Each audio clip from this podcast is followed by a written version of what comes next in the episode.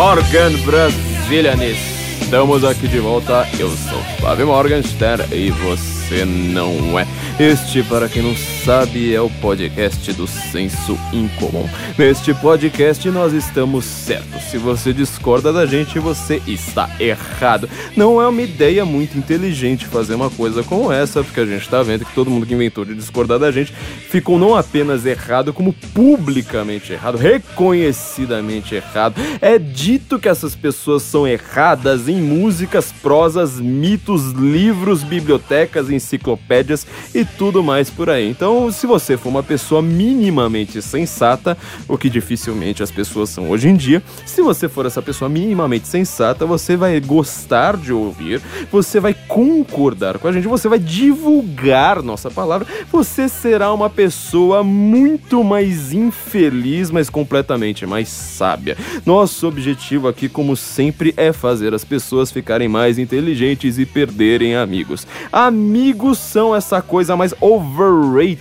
desse mundo com hiperpopulação. Amigos eram bons quando as sociedades eram pequenas, rurais, você praticamente tinha três vizinhos e você escolhia alguém para ser o seu amigo para sempre. Hoje em dia, com o Facebook, hoje em dia com a sua lista de amigos com 5 mil pessoas, essa ideia se inverteu. Amigos se tornaram coisas overrated. Amigos são aquelas pessoas que atrapalham seu pensamento, que elas não deixam você pensar direito, você ser uma pessoa polêmica, você sempre tem aquela pure pressure. As pessoas não querem que você pense, o que vai contra a opinião da maioria. As pessoas estão publicando artigos científicos dizendo: olha, mas isso aqui foi avaliado pelos meus pares. Não seja assim, tenha poucos amigos, tenha seja avaliado pelos seus pares negativamente. Por favor, receba notas negativas, receba olhares de ódio, porque só assim você vai conseguir estar tá fazendo alguma coisa certa. Se você quiser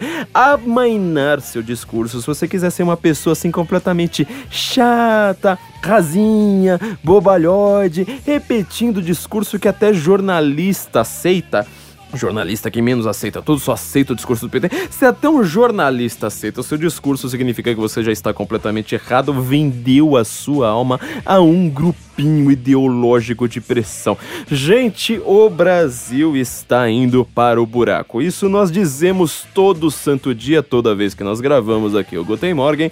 E a saída para isso, antes da gente salvar o país, vai ser obviamente salvar a sua alma. E para salvar a sua alma fica muito mais fácil fácil se a gente também salvar o seu salário no fim do mês. E o seu salário não está indo muito para frente porque você está com um emprego que não corresponde às suas habilidades. Você está sendo limitado pelo seu currículo, enquanto você é uma pessoa provavelmente genial, porque esse já deve ser o décimo Guten Morgen que você está ouvindo, então você já está ficando uma pessoa genial sábia, altaneira, acima, elevada do restante da sociedade, mas você ainda não conseguiu transformar isso num currículo adequado para você estar cheio da nota no fim do mês. Então você, como você já bem sabe, você que é um vídeo aqui do Guten Morgen, você vai entrar em senso incomum, incomum www.cvpravc.com.br e a CV para VC, que tem uma parceria com a gente, vai criar um currículo adequado para suas habilidades. Como eu sempre digo, eu só sei fazer ficha de personagem de RPG, eu nunca soube fazer um currículo para mostrar como eu estou certo. Então eu acabei fazendo um podcast. Como você provavelmente não vai conseguir convencer alguém com um podcast de 3 horas de duração para explicar por que, que você é tão sábio e precisa daquela vaga de emprego, a CV para VC vai cuidar deste problema literalmente literalmente para VC. Você vai entrar então em senso incomum, é só por este link, tá, gente? Senso incomum.cvpravc.com.br e você vai ter algumas benesses aqui só para os ouvintes do Guten Morgen você vai ter o guia de vagas, ou seja, você vai saber onde procurar e você também vai ter o guia de entrevistas, com coisas não são, não é mindfulness, não é autoajuda, vão ser coisas extremamente objetivas. O próprio Roberto já falou aqui alguns episódios para trás, naquele episódio da censura nas redes, é que você vai saber o que responder objetivamente numa entrevista de emprego. Assim, todos os seus problemas pessoais estarão resolvidos, só faltará salvar o Brasil. É Bom, além de salvar o Brasil, a gente precisa salvar o mundo. E além de salvar o mundo, ou seja, é, é uma coisa assim completamente gigantesca mesmo, uma tarefa é mais do que física, a gente vai ter que salvar o nosso passado. Você tá vendo como é que hoje em dia, toda vez que precisam calar sua boca, toda vez que você tenta falar qualquer coisa, explicar o mundo, explicar a sua visão, por que, que você discorda de todo mundo, afinal você está certo. Se você está certo, você não pode concordar com todo mundo. Pouquíssimas pessoas estão certas, está na Bíblia, né? Porta da verdade é estreita, poucos entram, já aquela porta do inferno é escancarada. Qualquer imbecil que fica repetindo o discurso alheio, ele consegue passar pelas portas do inferno. Já as portas da salvação são estreitas, poucos inclusive, a buscam. Se você está querendo dar uma fugida um pouco desse discurso, logo, logo vão colocar pechas em você. Ou seja, vai ser uma, um festival de adjetivação que vira uma coisa completamente retardada. Para quem estuda linguística, a gente sabe como é que isso funciona, ou seja, você ignora toda a lógica, toda a retórica, todos os uh, o, o, grande pensamento ocidental, aquilo que nós começamos ali com Aristóteles no Ocidente, e você joga tudo aquilo ali no lixo e põe um, uma palavrinha assim, tipo extrema direita fascista, nazista, preconceituoso. Nossa, mas como você é radical? Como se você defende a verdade não fosse uma espécie de radicalismo extremo, radicalismo do radicalismo, é ultra radical dentro do ultra radical.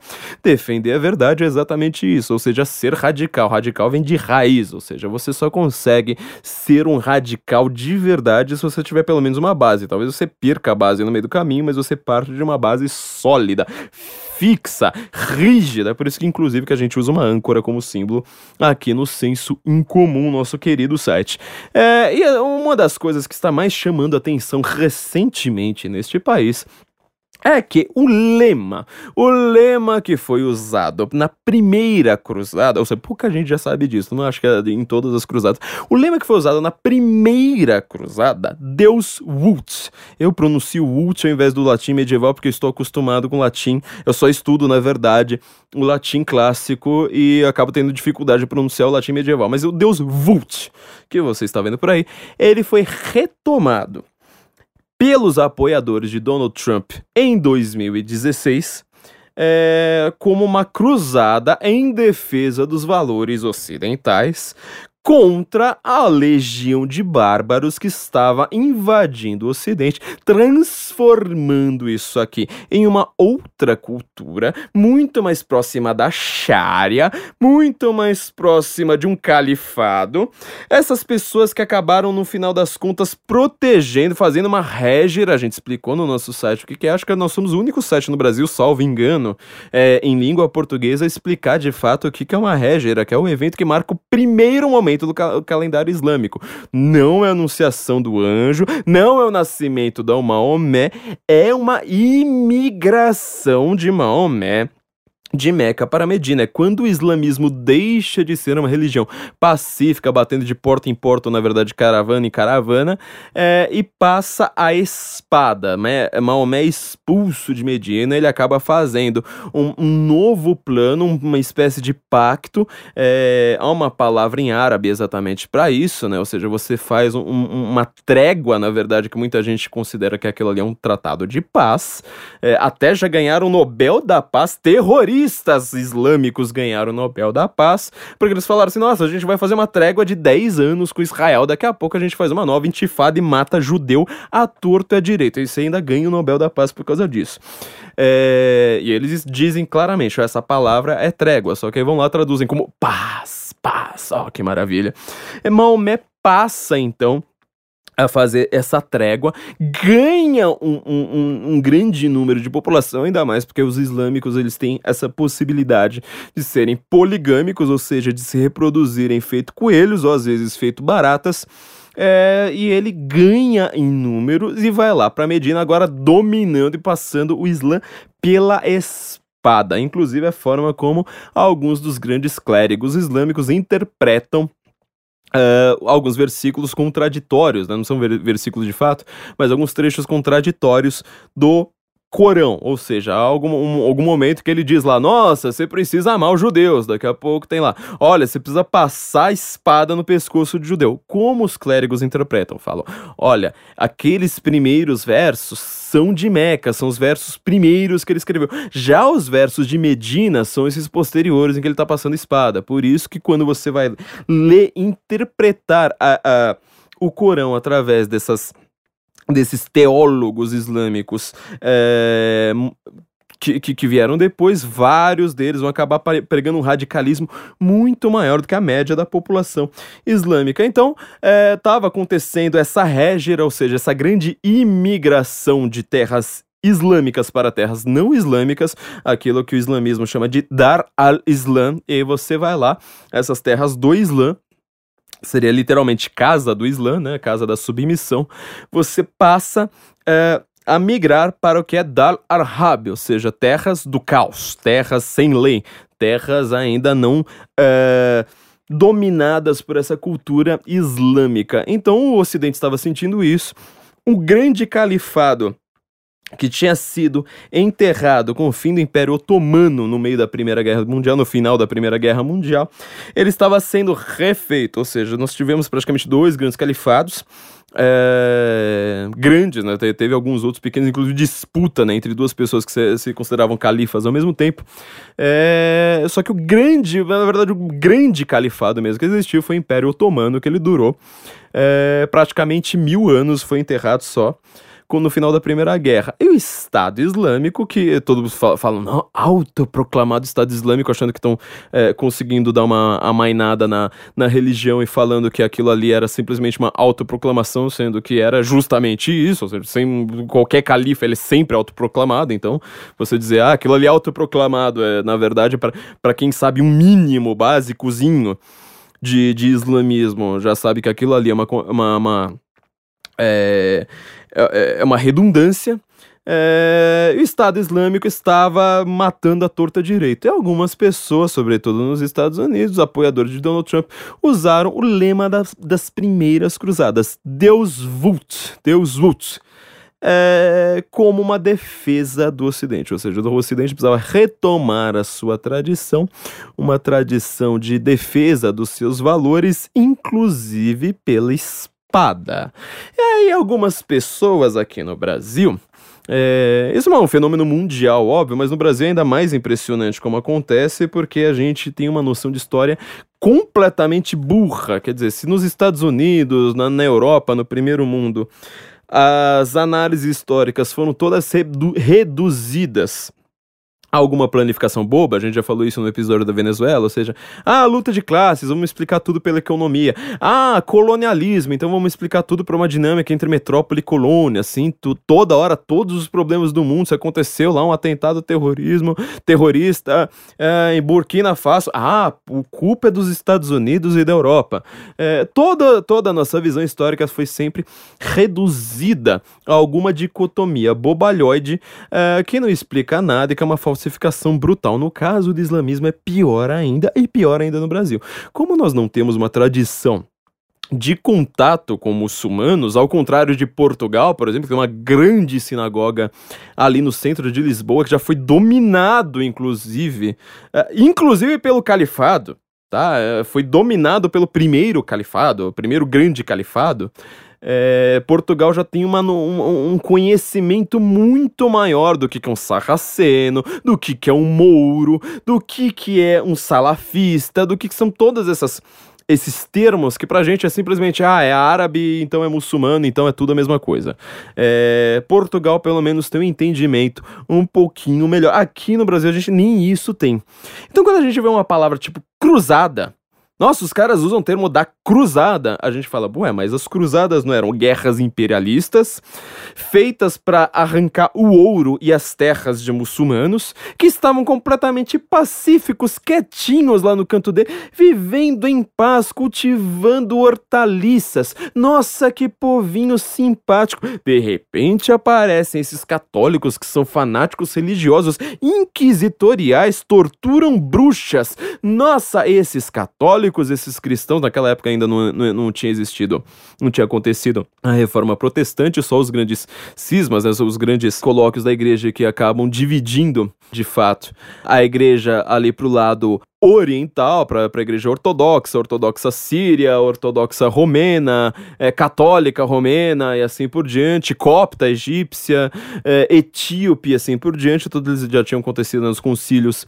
é, já um pouquinho antes dessa época. E a gente tem a visão, então, de que as cruzadas são, tipo, a grande nódoa da Igreja Católica, e, assim como a Inquisição. As cruzadas são uma coisa horrível. Nossa, como as cruzadas, assim, simplesmente mataram um monte de gente. Guerras que se dizem santas, onde já se viu isso matar em nome de Deus. Ah, porque não sei mais o que. E as cruzadas são preconceituosas e estavam tentando converter muçulmanos à força.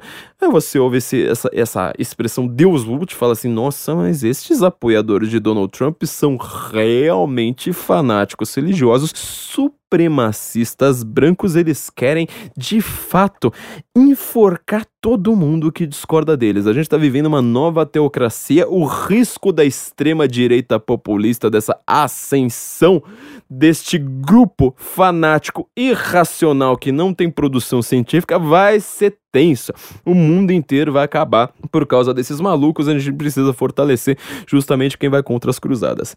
É, essa é a visão média do, do, do, brasileiro em relação às cruzadas, que não sabe nem em que ano que aconteceu, não sabe nem por que que aconteceu, não sabe nem como é que funciona essa coisa toda, essa dinâmica toda. Então, assim, para a gente entender um pouquinho melhor, eu vou lembrar de um detalhe. A coisa que, eu, que mais me, me surpreendeu na vida foi uma vez, olha, eu era ateu ortodoxo, daqueles ultramaterialistas que falam assim: não existe nada, absolutamente nada além da matéria. Pra você ter uma ideia, eu não acredito nem em consciente. Eu não acredito nem em psicanálise. Para mim, psicanálise já era muito nova era, aliás, continua sendo, muito invenção de cabecinhas tortas. Eu, um belo dia, eu estava numa, numa, numa discussão no Orkut na época. Estava, na verdade, eu, eu acho que essa discussão nem estava metido. Eu estava simplesmente olhando a discussão. E de repente eu vi uma menina falando: as cruzadas foram horríveis. Elas estavam tomando terras de muçulmanos e não sei mais o que, era um preconceito brutal. Eu olhei pro perfil da menina, não lembro se ela era bonita, talvez ela fosse, muito provavelmente era pra eu ter feito isso, mas ela estava de biquíni. De biquíni na foto do, do, do, do perfil do Orkut. Eu entrei lá, no, no perfil dela, obviamente eu devia estar falando assim, uma burrinha, mas deve ser uma, uma, uma bonitinha. E ela tinha um, um, um álbum chamado Verão cheio de fotos de biquíni.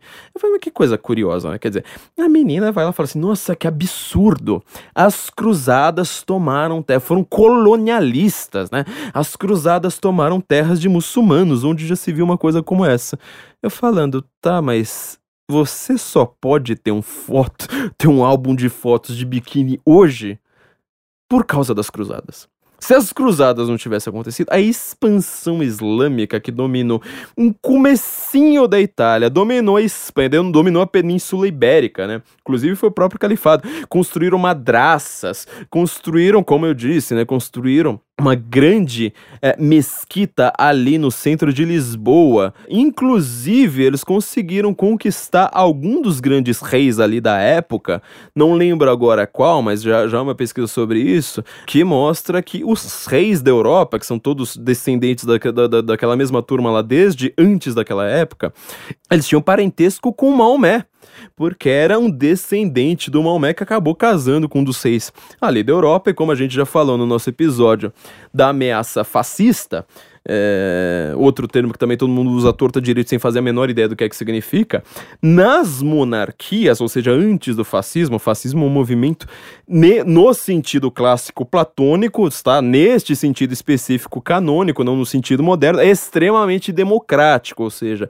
é contra as monarquias, a favor de um republicanismo que ele vai simplesmente decidir tudo por, pan, por decisões panfletárias, sem divisão de poder, ou seja, o, o poder emana diretamente completamente de, um, de decisões panfletárias o tempo todo ali nas ruas. O fascismo, ele era um movimento justamente do povo, que se definia ali por etnia, ao invés de se definir linguisticamente, acaba se definindo por etnia. Já a monarquia, ela era internacionalista por definição, não contente de ser internacionalista, tinha judeus ali que, que fizeram no passado, que fizeram todo mundo ser meio descendente de judeu, e tinha também descendentes de Maomé. Ou seja, até a rainha da Inglaterra, hoje Elizabeth II, ela é parente do Maomé em algum grau. Pode pesquisar isso, inclusive, em português, que vocês vão achar facinho. É, Eric van Kunde ele já tinha escrito sobre isso na década de 50, em defesa da monarquia, pros americanos que, que entendem de tudo no mundo, exceto de monarquia. É, justamente explicando todas essas questões.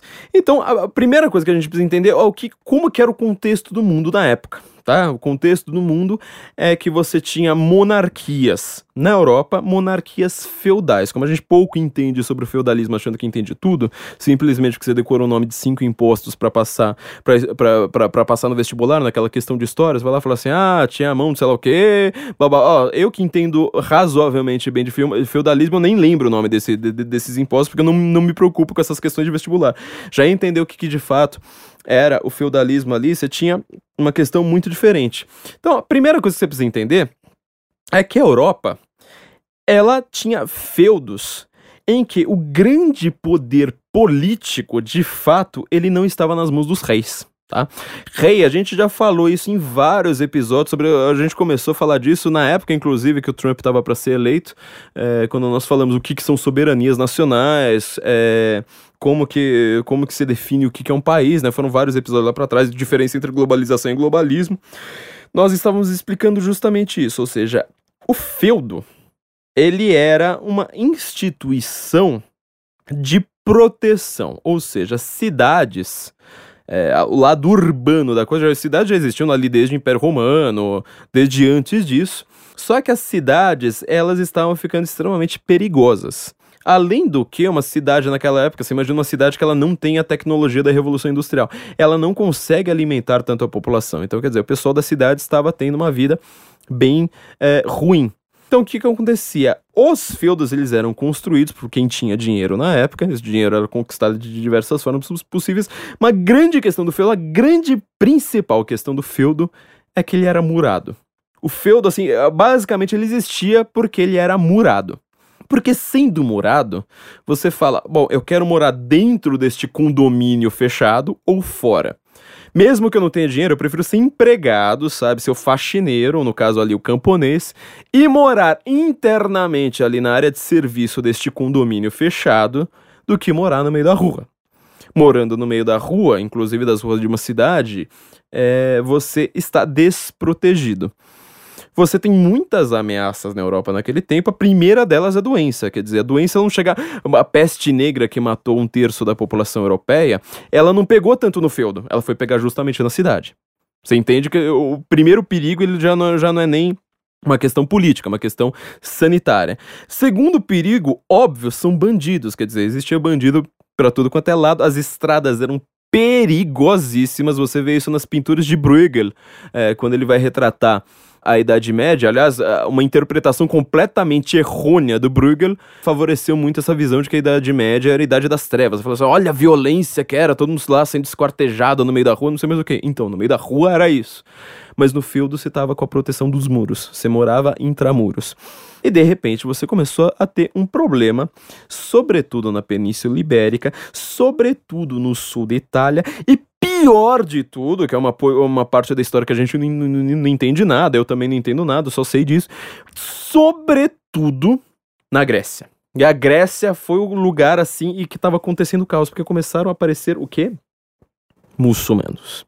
A régira estava acontecendo e pior naquela época, se hoje a gente tem internet para fazer umas pesquisas mais detalhadas, se hoje a gente tem um monte de livro, então quer dizer, você entra na Amazon, você fala assim: "O que que meu professor que não entende porcaria nenhuma disso. O que, que, inclusive, eu que sou de humanas, que faço faculdade de história, não sei mais o que, não, não aprendi nada disso na faculdade, vou lá pesquisar com outros livros. Aí você acha algumas coisas interessantes é, que vão te explicar isso assim, sabe? Tudo pormenorizado, tudo com uma linguagem fácil, acessível, são grandes livros de divulgação. É, você imagina na Idade Média como, é, como era você conseguir fazer uma pesquisa dessas no Google. Era muito difícil, então pouca gente entendia o que é que estava acontecendo, o que, que era uma régia. De repente começa a aparecer um monte de muçulmano, um monte de muçulmano. Aparecem, obviamente, primeiro essas hordas pacíficas e tal, e de repente eles começam a aumentar a população, e de repente eles vão montando colônias na Europa, várias colônias, França, para cima e para baixo, e ninguém sabendo lidar com aquilo. E o pior, o poder político de um rei daquela época, ele era minúsculo. Porque o rei, essa aristocracia que existe até hoje, é, pelo menos na Inglaterra, ou sei lá, em pequeniníssimos principados tipo Mônaco, ou no norte da Europa, esta aristocracia na Idade Média, ela tinha um poder extremamente diminuto, porque você basicamente fala assim, sabe por que, que eu te concedo o título de rei? Porque eu reconheço que você, no campo militar, na batalha, você liderou um exército. Então, é basicamente, você homenageia um general, o que, que é o equivalente a um, a um general hoje, um marechal de, de, nos momentos de guerra com um título de nobreza. Fala, agora você vira um rei, é, nós vamos enaltecer aqui, te devemos alguns impostos e nós vamos cuidar dos seus filhos, etc. Que é pra simplesmente, na hora que aparecer guerra, você é o belatório, quer dizer, a aristocracia é o belatório. Você vai pra guerra, o camponês não. Você repara que é o contrário daquela música do System of a Down, né? Que fala assim, Why do they outsend the poor? Quer dizer, naquela época é o contrário. Justamente o rei é o primeiro que vai, o camponês fica lá no feudo, lá, continuam lá campinando e, e, e, etc. Então, obviamente, estou fazendo um resumo assim muito grosseiro, extremamente grosseiro, mas é por isso que existe um rei. O poder, de fato, de um rei era muito pequeno. É, pouca gente levava, inclusive, a sério a ideia da nobreza. Então, o, o feudo era a principal instituição. Senhor da terra é quem protegia. Ele colocava os camponeses para dentro e falava assim: você vai é, cuidar da terra para mim, você vai dar comida pra gente, em troca você tem proteção. Obviamente que tem um monte de, de, de complicações, por exemplo, o senhor da terra ele pode espancar um escravo, não, não escravo na verdade, né, um, um, trabalhador ali dele, não, não lembro exatamente como é, como é, que se chama em português, o cara tem que pagar imposto para ele, né, são vários impostos, como a gente conhece bem do vestibular, mas ele tem a proteção dos muros contra os bárbaros, contra as doenças, contra uma série de intempéries, contra bandoleiros. Só que tem um pequeno problema. Aliás, dois pequenos problemas. O primeiro problema é que a Igreja Católica, que todo mundo considera assim que ela era onipresente nessa época, ela tinha um poder obviamente absurdamente maior do que ela tem hoje. É, a Igreja Católica, ela era uma instituição que tinha muita riqueza, estava crescendo naquele momento com uma rapidez muito grande, só que ela tinha acabado de enfrentar diversos cismas, ou seja, a Igreja Católica ela estava reduzindo ano a ano praticamente as suas conquistas, pelo menos a sul, pelo menos a leste. Ela foi começando a crescer para o norte. É, ela já tinha chegado na Inglaterra ali desde, desde a época do Império Romano. O lugar onde o Império Romano se converteu ao cristianismo foi York, ou seja, foi lá na Inglaterra. Mas ela estava tentando conquistar terras ao norte, conquistar a Alemanha, conquistar a Escandinávia posteriormente. É, posterior, nem tão posteriormente nessa época, né? Já estava ali quase chegando a, a, a, a, conquistar essas terras e ela foi ter, perdendo territórios ao sul e perdendo territórios a leste. Teve os cismas, ou seja, você tinha igreja ortodoxa, todas aquelas igrejas né, copta, essas igrejas que a gente nem lembra que existe aqui no Brasil, elas foram muito importantes. E o Império Romano também, quando ele é dissolvido de fato, a parte que fica mais forte do império era o que provavelmente era a maior cidade do mundo até então, que era Constantinopla, hoje em dia Istambul. Constantinopla, provavelmente na, na Idade Média tinha chegado a ter mais de um milhão de pessoas, o que era uma absurdidade para a época. E Constantinopla, ela era o centro cultural do mundo de até então, ou seja, você tem afluentes ali vindo da Ásia, da Ásia Menor, vindos uh, do norte da África. Você tem que lembrar que o norte da África tinha Cartago até há pouco. Santo Agostinho, por exemplo, era de lá. E você tinha, obviamente, o entrecruzamento ali uh, da Europa com a África, com a Ásia, e o que é, é, a porta do Oriente Médio. Ou seja, você tinha gente vindo de tudo quanto é lugar do mundo. Um dos maiores entrepostos comerciais do mundo até hoje, tá? A Turquia é um dos lugares mais importantes do mundo hoje pela sua localização geográfica. Inclusive, ela também vai ser um dos grandes turning points da Primeira Guerra Mundial, exatamente pela sua localização você tem ali é, um barril de pólvora pronto. Você tem basicamente a fusão do Oriente com o Ocidente. Bizâncio vai ser cantada em glosa, prosa e tudo mais por séculos e séculos a fio. Só que, se a Igreja Católica estava começando a ficar um pouquinho mais rica, as outras igrejas cristãs estavam na Síria, estavam no norte da África, estavam na Grécia, elas estavam cada vez mais fracas, porque elas rachavam o tempo todo. Você primeiro faz o cisma, a gente não, se, não a gente para de se importar. Fala assim, bom, então virou a Igreja do Oriente. E a gente não acompanha a história da Igreja do Oriente. É, eu já falei que, inclusive, para entender questões como o, o, papel do Putin, por exemplo, no, no, no mundo de hoje, é, o que, que esse eurasianismo que se fala, a gente vai precisar algum dia fazer um podcast só sobre a teologia da Igreja do Oriente. Isso porque a, divisão era muito simples, né? Se a gente for colocar em palavras, ou seja, um acreditava, a Igreja Católica ela acreditava que Jesus tinha nascido do Pai e do Espírito Santo, a outra fala não, veio do Pai, ela coloca linearmente, né? Fala assim, não, é o Pai, Jesus é, é, é irmão, aí você fala, nossa, é uma discussão toda, sabe, sem, sem graça, tipo, o que, que isso tem a ver? Discussão assim de, de teólogo. Você consegue inclusive ir para a igreja sem se preocupar com esse tipo de coisa a diferença política que isso vai gerar no mundo de mentalidade e de cultura é brutal, tá? Mas isso a gente vai explicar em algum, algum outro episódio. Essas igrejas do Oriente, que não era tão Oriente assim, né? Tava Grécia, tava. É, basicamente é o que tá pro lado de lá. Do que hoje a gente chama de Áustria, né? Tá, o que vai além da Áustria é, tava ali no, no, no Oriente. É, e, e, e, ao sul é, da, da, dessa região, óbvio essas igrejas estavam extremamente enfraquecidas. Para se ter uma ideia, a própria Bizâncio já tinha uma noção clara, assim, eles, eles estavam completamente conscientes na época de que eles iriam acabar deixando de existir, porque eles estavam numa, numa crise econômica muito séria. E de repente vem também essas hordas de muçulmanos para aquelas bandas.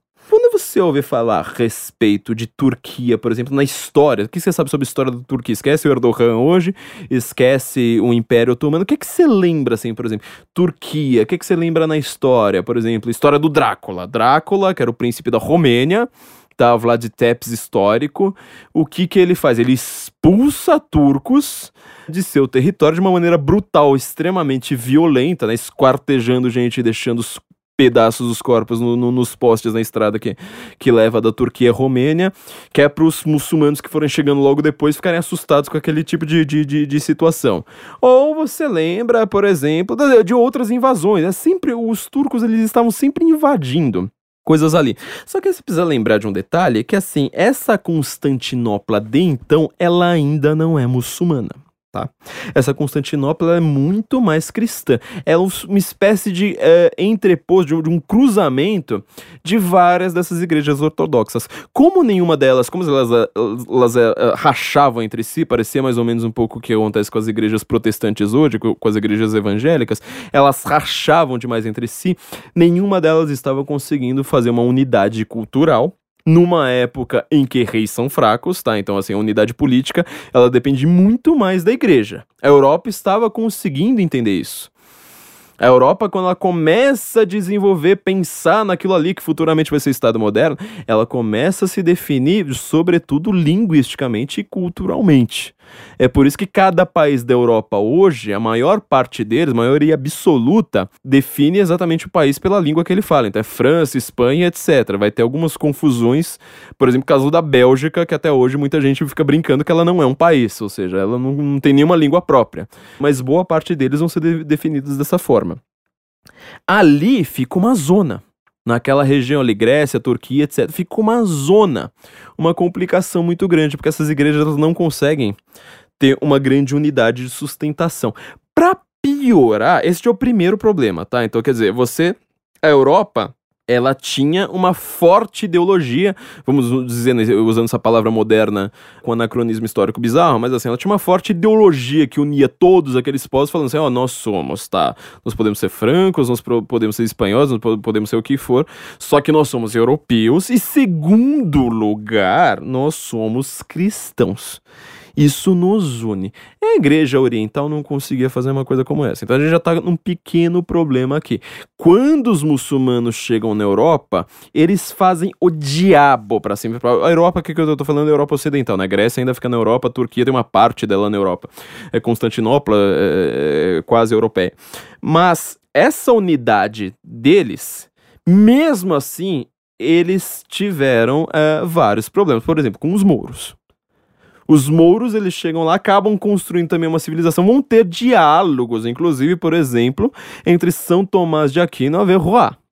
Tá, que é um filósofo também aristotélico como São Tomás de Aquino, só que um filósofo islâmico vai ter diálogo. Então, quer dizer, essa visão que a gente tem da, da, da Idade Média, assim, ela, já começa a cair por terra. Você fala assim, não, não tinha nada a ver com o que a gente, com o que a gente imagina da Idade Média. Só que nessa igreja oriental, não. Nessas igrejas orientais, não. Ela não consegue ter uma unidade. Quer dizer, esses impérios, assim, cada vez que vem uma nova horda, ele já fala assim: bom, hum, perdemos uma cidade, aquilo ali virou agora uma cidade muçulmana, assim por diante. Segundo problema, este é o problema fundamental pra gente entender o que são as cruzadas, que dá a impressão que é uma bobagem que a gente vai falar, mas é o problema principal, principal de todos é o seguinte: várias das ordens religiosas cristãs, e aí vale tanto para os ortodoxos quanto para os católicos, e inclusive mais para os católicos do que para os ortodoxos, elas eram itinerantes. Então, quer dizer, você não tinha mais a proteção do feudo. Você não tinha mais nem a pseudo-proteção da cidade, que a cidade até hoje, né? Quem mora, quem não mora num condomínio fechado, qual que é a grande graça da cidade? Você tem vizinhos. Você pode até não ter um portão na sua casa, é, você só tem a, a, a chave da porta, só que você tem vizinhos. Isso te dá uma proteção. Você perde até esta proteção. Você vai montar ordens itinerantes. Para piorar, essas ordens itinerantes elas vão andar para um mundo que elas não conhecem muito bem. Não tem mapa, não tem tecnologia na época, não tem GPS. Você não tem o Google Street View para você ver o que, que você vai encarar lá de fato. Você não tem nenhuma unidade linguística, então você vai é, fazer a pregação em lugares que você não conhece nem a língua. E para piorar ainda por cima, você vai fazer isso em terras que elas não têm lei, porque os reis são fracos. Lembra-se disso? Então, quer dizer, você está fazendo uma espécie de. uma espécie assim, de viagem o tempo todo, que são extremamente perigosas, que a sua chance de retorno é praticamente nula, que você faz aquilo ali pela causa mesmo, são ordens mendicantes como as dos franciscanos, franciscanos é, logo, é, dali a um tempo, vão ser uma das principais dessas ordens, mas você começa a ter várias dessas ordens é, ali antes, que elas são ordens itinerantes. Quer dizer, você sai andando, você sai andando por aí. É, seria mais ou menos hoje os padres que vão fazer trabalho na Cracolândia. Quer dizer, você sabe que você está num ambiente hostil, você sabe que ninguém ali te quer ali, só que você vai ter que ir lá convencer as pessoas, ser uma pessoa agradável, até todo mundo começar a te, te respeitar, não te matar, e por final, talvez, algum dia se converter ao cristianismo. Então, assim, é um trabalho bizarro, tá?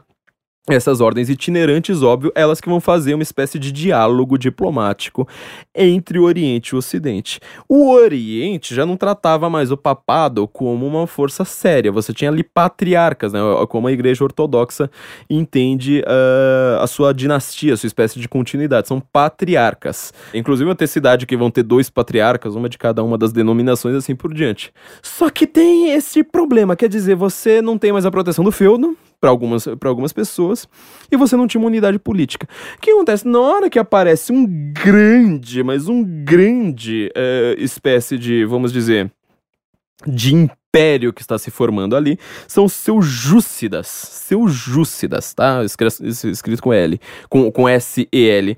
Os seus Júcidas, eles são os muçulmanos que eles estão chegando ali em Bizâncio para dominar tudo tá? É, então você pensa assim nas principais cidades ali do mundo antigo, que é, várias delas ainda estão de pé, então Damasco, uh, Jerusalém, óbvio, uh, Antioquia, uh, várias cidades, algumas delas vão mudando de nome, né, como Constantinopla, assim por diante. elas começam a perder aquela cara que a gente tem, que a gente tinha delas. E sabe quando que elas começam a perder essa cara? Quatro séculos antes da primeira cruzada. Quer dizer, cidades que elas eram habitadas por judeus há 3 mil anos até então, 4 mil anos até então. De repente elas têm judeus e cristãos. De repente esses cristãos começam a se, cismar entre si, assim como os judeus também sempre foram cismáticos né, entre as suas 12 tribos, assim por diante. E de repente tudo aquilo ali que estava razoavelmente, pelo menos assim, mantendo uma certa linhagem cultural por 4 mil anos, aquilo ali é desfeito em pouco tempo, porque esses caras chegam com a Réger, é, os muçulmanos chegam dominam tudo.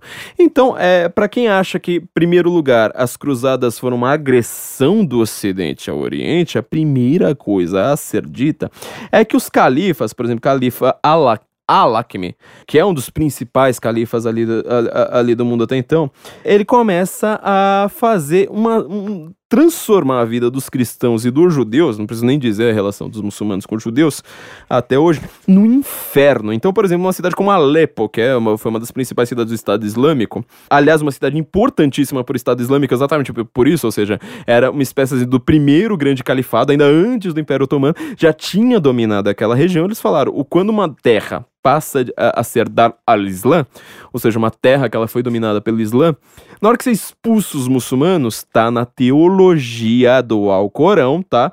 Tá na teologia deles, fala assim, você precisa dominar aquela cidade. Se você é vizinho daquela cidade, você precisa correr em socorro militar para transformar aquela cidade em muçulmana de novo. Então começou a se atacar o terror. Para vocês terem uma ideia, eles começaram a fazer coisas para aquela época que assim, para o mundo medieval, você chocar um homem medieval, você precisa ser pior que o Tarantino, tá? Você precisa ser meio Two Girls and One Cup. Você precisa ser Roots, porque aquele, a, aquelas cenas mais violentas de Game of Thrones para os caras é matinê.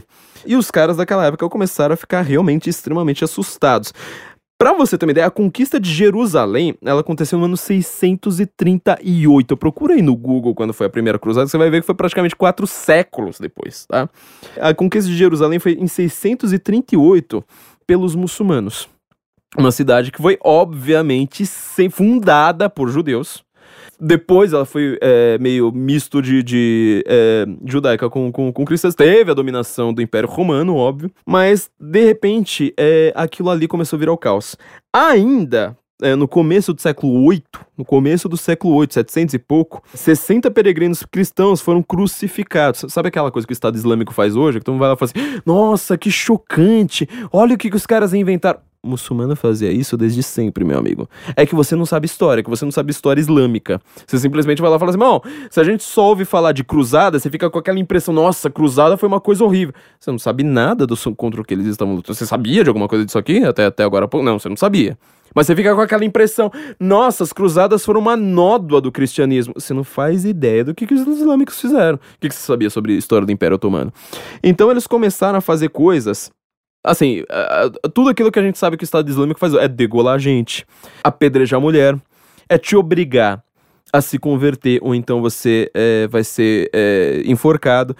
Ah, tem a Gízia, não sei se, se, se, todo mundo sabe, quem, quem acompanha todos os textos do censo sabe que, o que, que é a Gízia. Gízia é uma espécie, é um imposto, tá? É, os muçulmanos adoram falar assim, ah, mas nós pagamos cinco impostos, os cristãos e judeus só precisam pagar um. Gízia, na verdade, é um imposto que basicamente o cara pode definir o quanto que ele quiser. Se o cara quiser falar assim, ó, você deve 80% do, do, do, do, das suas rendas a mim, o cara pega. Quer dizer, a Gízia na média, há um estudo, eu perdi o link desse estudo, mas quem, quem for é, bom de inglês e de Google pode pesquisar aí a, quando foi a, quanto foi a, a, Gízia pela história. É, de 10% a 50%. Então, quer dizer, é imposto moderno para o mundo antigo. Tá? Isso é para você acabar com todo mundo. Você pega metade do dinheiro do cara, todo mês você chega lá, pega 50% do que ele tem é, simplesmente porque ele não é muçulmano. Isso é, é o mundo da Dar al-Islam, sabe? Da casa da paz, da casa da submissão. Isso que é a religião da paz, tá, gente? Isso para quem não, não entende por que, o islamismo é, se, se autodenomina religião da paz, é por isso que eles falam assim, não, paz aqui é o muçulmano tá dominando todos os outros, pegando todo, todo o dinheiro.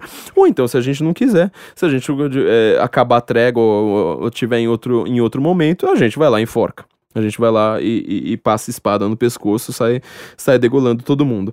Então, assim, o, o, os cristãos eles eram proibidos de dar orientação religiosa para os filhos. Pra você ter uma ideia de, do que, que isso significa para o mundo, de então, você é, nunca praticamente teve uma proibição religiosa até então. Você, por exemplo, o, o cativeiro dos judeus no Egito, na Babilônia. Você nunca virou pro judeu e falou assim: você precisa se converter, você precisa lar largar sua religião. Não existia isso na época. Era uma, era uma invenção que os caras falaram assim: bom, agora você vai ter que parar de, de, ser cristão, você não pode mais ser cristão. Você repara que o Ocidente hoje, tá, nas mãos da esquerda, tá fazendo exatamente a mesma coisa dessa época. E começou a virar uma norma geral, né? O Al-Mansur, também outro califa, é, ele pediu uma coisa que os nazistas vão aprender, tá? E os nazistas aprendem isso com o Império Otomano. Lembra que o Império Otomano ficou do lado da Alemanha na Primeira Guerra.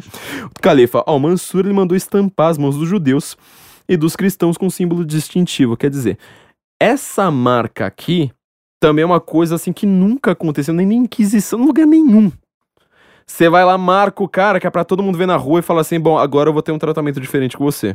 Esse tratamento diferente não é simplesmente te olhar torto na hora que você entra, né? Porque hoje em dia, é, esse mundo das microagressões, esse mundo que acredita que o grande problema do mundo é patriarcado, machismo e homofobia, eles acham que o grande problema é tipo, ah, nossa, alguém olhou, me, me olhou assim meio estranho porque eu sou gorda. Esse tratamento distintivo é do tipo: olha, se existem casas aqui, existe uma favela atrás, você só vai morar lá e a gente vai arrancar toda a sua riqueza. Olha, é, a gente vai pegar a sua filha na hora que a gente quiser, estupra ela ali, já deixa ela no meio da rua, porque o islamismo permite isso, tá, gente? A gente precisa lembrar que o Corão é talvez o único livro religioso do mundo, pelo menos que eu tenho, que eu tenho a notícia, que ele tem regras para como comer comer no sentido sexual, tá? Como você transar com as cabras. Porque vai que você tá, tá ali no meio da seca, ele tem lá regras, ele pontua isso. Então, uma cristã, por exemplo, num período de guerra, num período ali que você não tá em, em, em situação de, de paz com os cristãos, ela não, ela não conta nem como traição. Quer dizer, você pode ser casado, você tá lá no meio da guerra e fala assim, mano, pega essas mulheres e estupra elas, você não precisa pedir licença nem nada.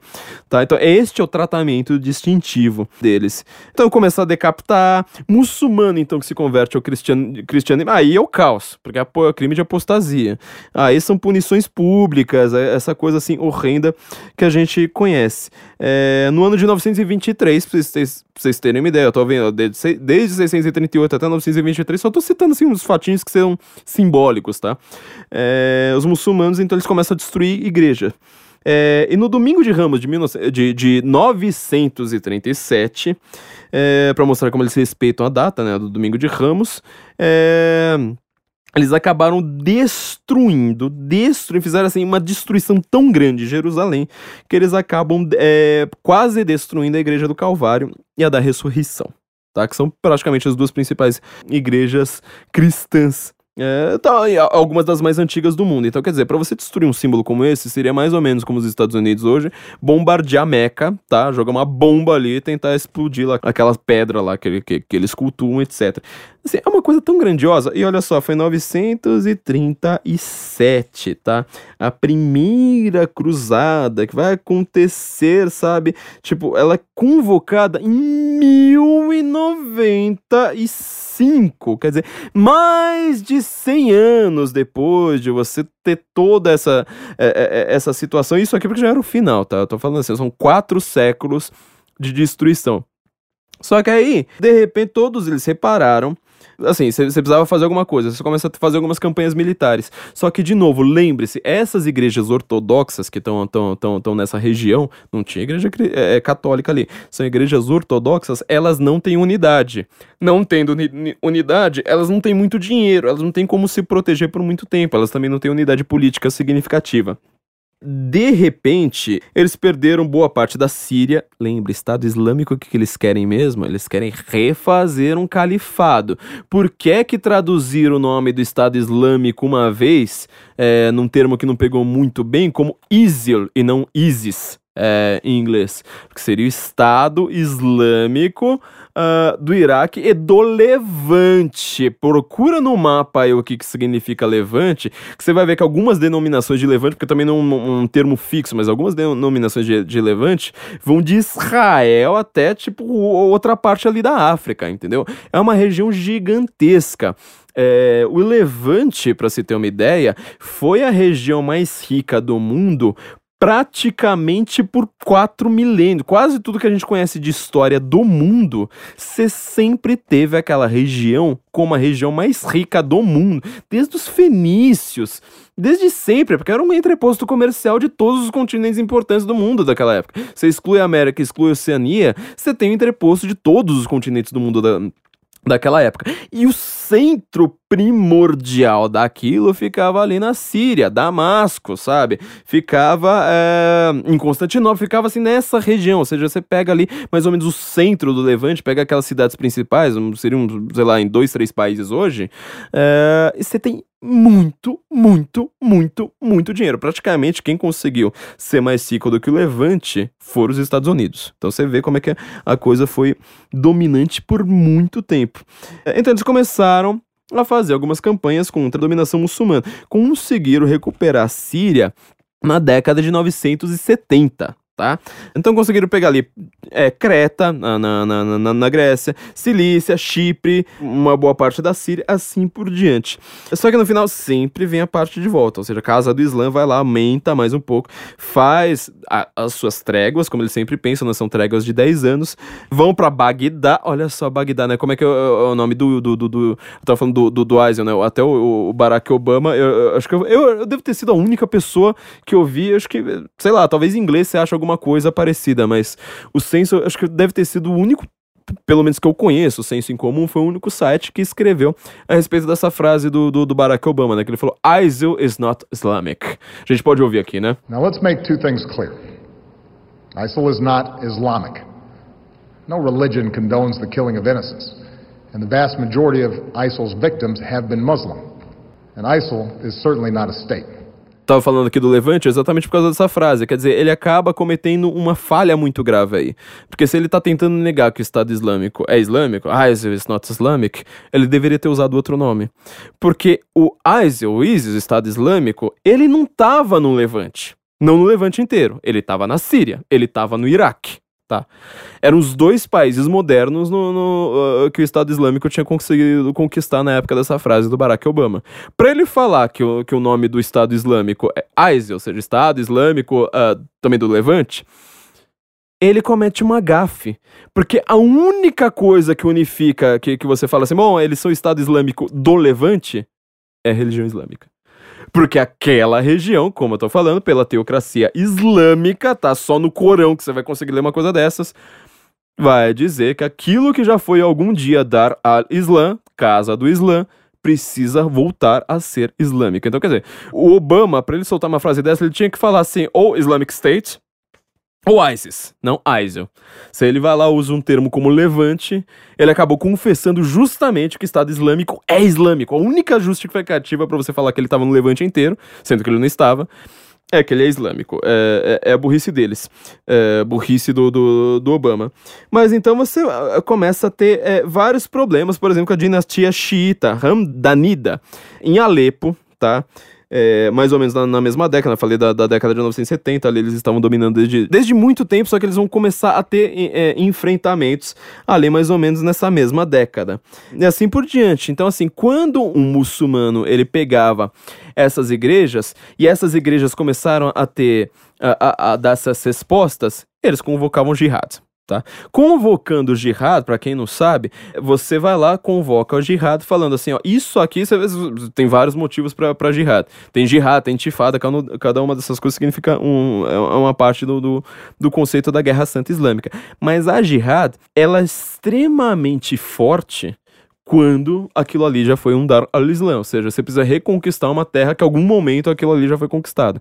Se você decreta jihad, por exemplo, como o califa ali fez, aliás, ele não era califa porque ele era xiita, né? Foi o Seif al-Daula em Alepo, quando os bizantinos conseguem reconquistar essa parte da Síria, bizantino aqui ainda é cristão, tá, gente?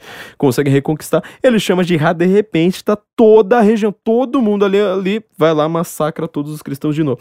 Quer dizer, os caras estavam tomando porrada há muito tempo. Há muito tempo. E de repente, a única coisa que, que não estava é, causando morticínio brutal assim de vez foi a mesma coisa que não causou morticínio brutal de vez nessas últimas duas décadas ali no Oriente Médio. Era uma briga entre, entre xiitas e sunitas, quer dizer, eles nunca vão permitir que um outro domine seu lugar. Você já viu quando família briga, né? Você já viu, por exemplo, quando amigos brigam. E hoje em dia, no mundo político, você, você viu quando é, ex-companheiros de, de, de, posições políticas brigam. Quer dizer, o cara vai lá, é, prefere citar um cara do PCO do que falar de um, de um cara que já, já, já tinha andado com ele.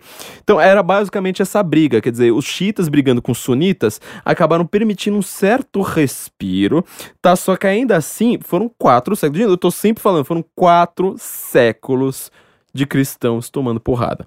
E você sabe o que acontece com cristão num reino que virou Dar al-Islã, ou seja, não pensa no Estado Islâmico, pensa no Império Otomano. Eles estão sempre numa posição de, de serem subjugados, isso na paz.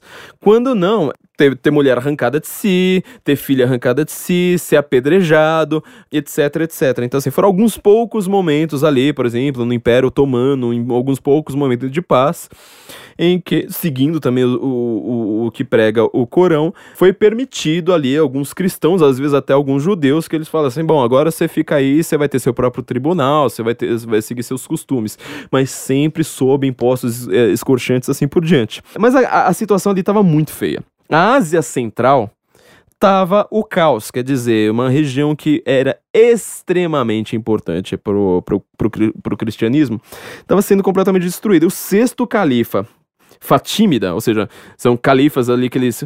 Califa na prática significaria que só existe um no mundo, mas ele, como eles, eles funcionam por autoproclamação, ou seja, eu sou califa porque eu sei lá mais o que, eles, eles vão lá dar uma, dar uma explicação, uma espécie de reconhecimento. E califas, eles são sunitas, né? Os xiitas, por exemplo, não tem, não tem essa, este conceito político-religioso de um califa. É, então, assim, eles estavam sempre ali brigando entre si.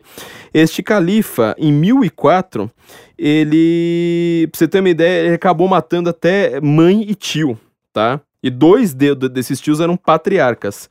Mandou destruir igreja e aí ele consegue fazer uma coisa. Em 1009, tá? Em 1009, que chega assim num limite do limite do limite. Lembra que eu falei assim? Seria como se fosse os Estados Unidos bombardearem Meca, destruir exatamente o, o sítio de peregrinação do islamismo? Sabe o que ele faz? Ele chega justamente na igreja da ressurreição, tá? Aliás, a igreja do Santo Sepulcro. A igreja da, da, da ressurreição fica ali por perto, a igreja do Santo Sepulcro, onde os cristãos por muito tempo acreditaram que estavam enterrados os ossos de Jesus Cristo, tá? Estavam nessa igreja. Eles simplesmente. Essa igreja já tinha sido uh, reconstruída pelos bizantinos no século VII, é, porque os persas já tinham dominado. Pérsia, que depois vai virar, vai virar o Irã, né?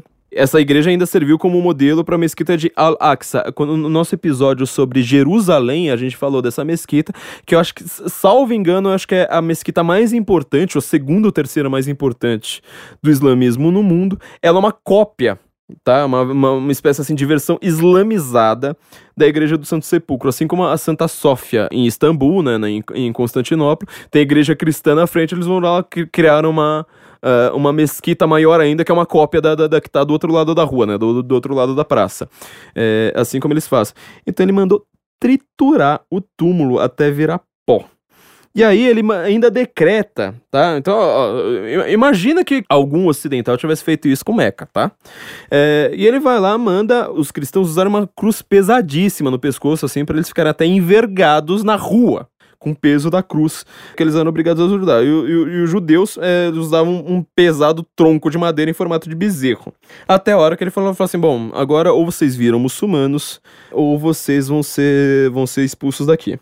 Ele acabou sumindo no meio do mar. Era errático, assim, tinha uma hora que ele também voltava, falava: Não, agora vou é, devolver alguns bens da igreja aqui que eu confisquei, não sei mais o que. Sumiu, virou uma coisa meio espécie de sebastianismo ali. Muita gente é, fez um, uma espécie de, de, de, de, culto a ele.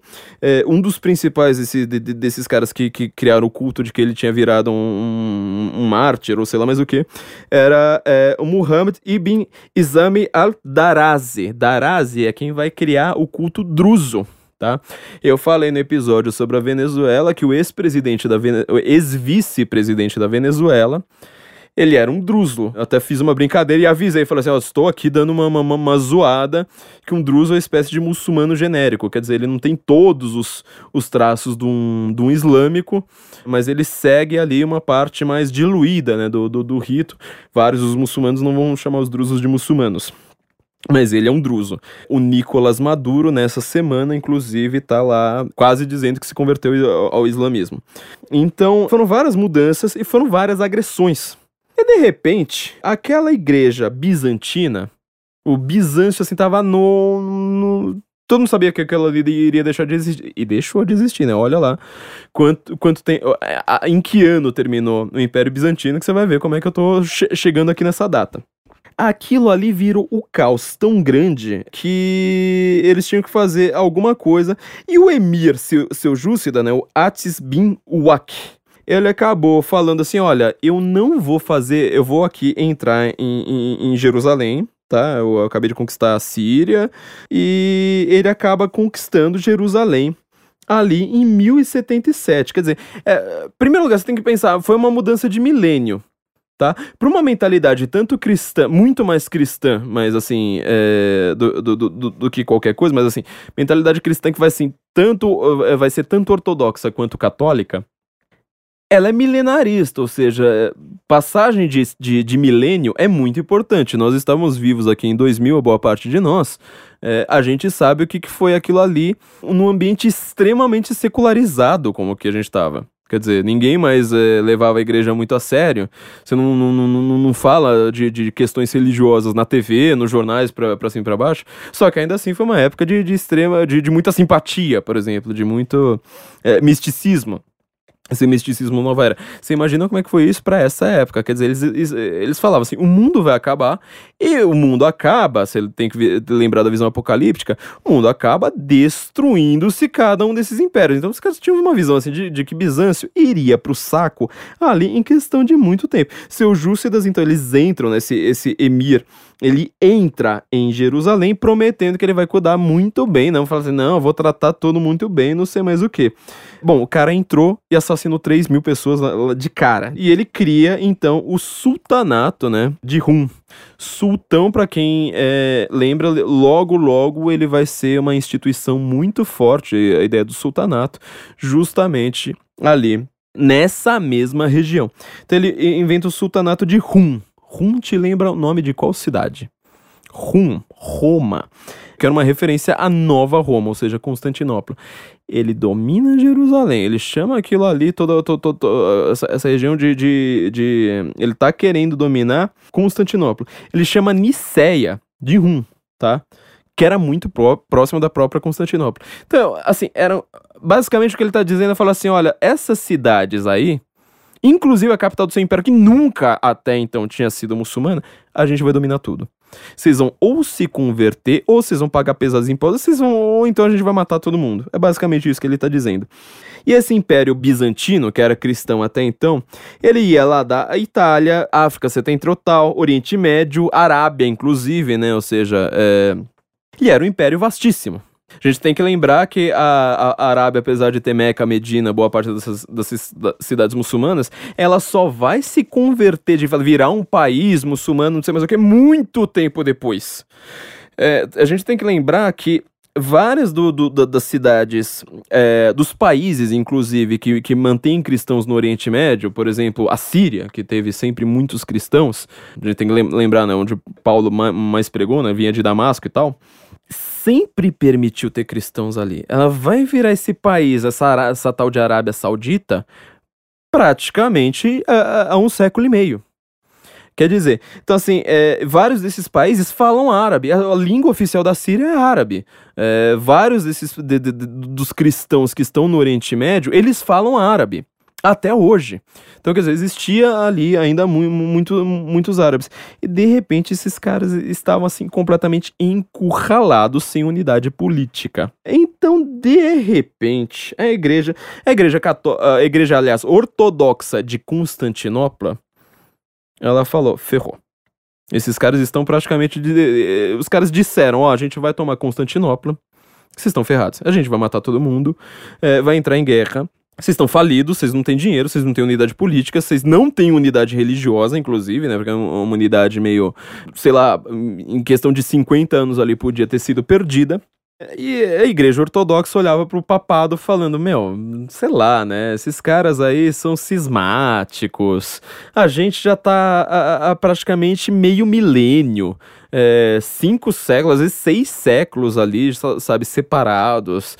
A gente não, não, não troca nem carta, sabe? Não, não manda nem Feliz Natal um pro outro.